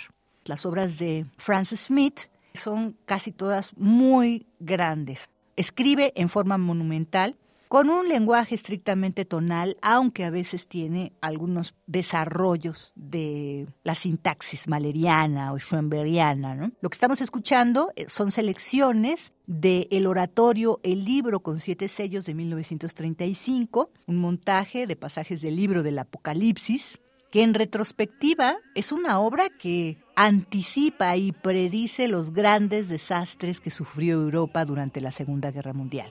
Es un álbum doble del Sergio Preiser, producido en 1987, con Anton de Mora como Johannes, Robert Holt, la voz del señor, un cuarteto de solistas, soprano, alto, tenor y bajo, Rodolf Scholz en el órgano, la orquesta de Tom Kustler del Bajo Austria, bajo la dirección de Alois Hochstrasser.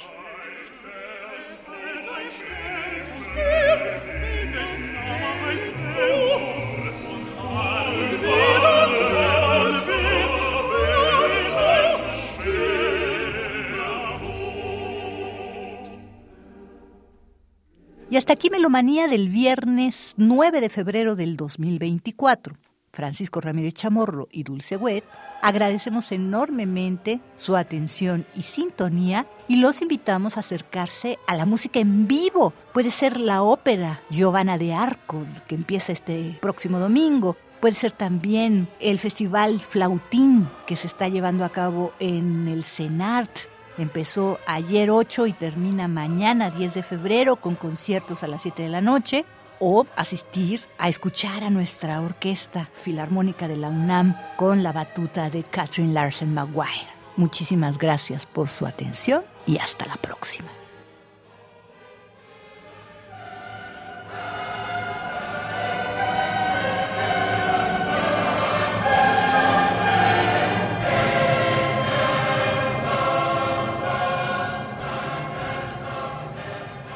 Bien, pues ya nos vamos. Muchas gracias por su atención. Gracias por estar aquí en Prisma RU en este día viernes. Le deseamos que tenga un gran fin de semana. Hasta el lunes.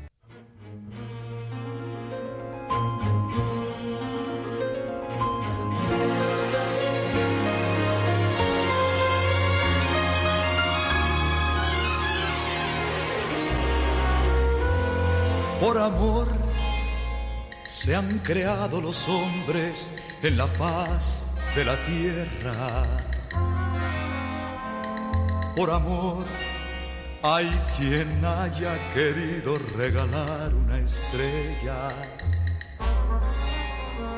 Por amor fue una vez al Calvario con una cruz a cuestas. Aquel que también por amor entregó el alma entera. Por amor se confunden las aguas y en la fuente se besan. Y en las alas de la mariposa los colores se crean. Por amor ha existido en el mundo siempre tanta belleza. Y el color de la naturaleza se pintó por amor, por amor. Soy de ti y seré toda la vida mientras viva soy de ti, por amor, por amor, por amor, por amor. Radio UNAM presentó Prisma RU. Una mirada universitaria sobre los acontecimientos actuales. Prisma RU. Relatamos al mundo.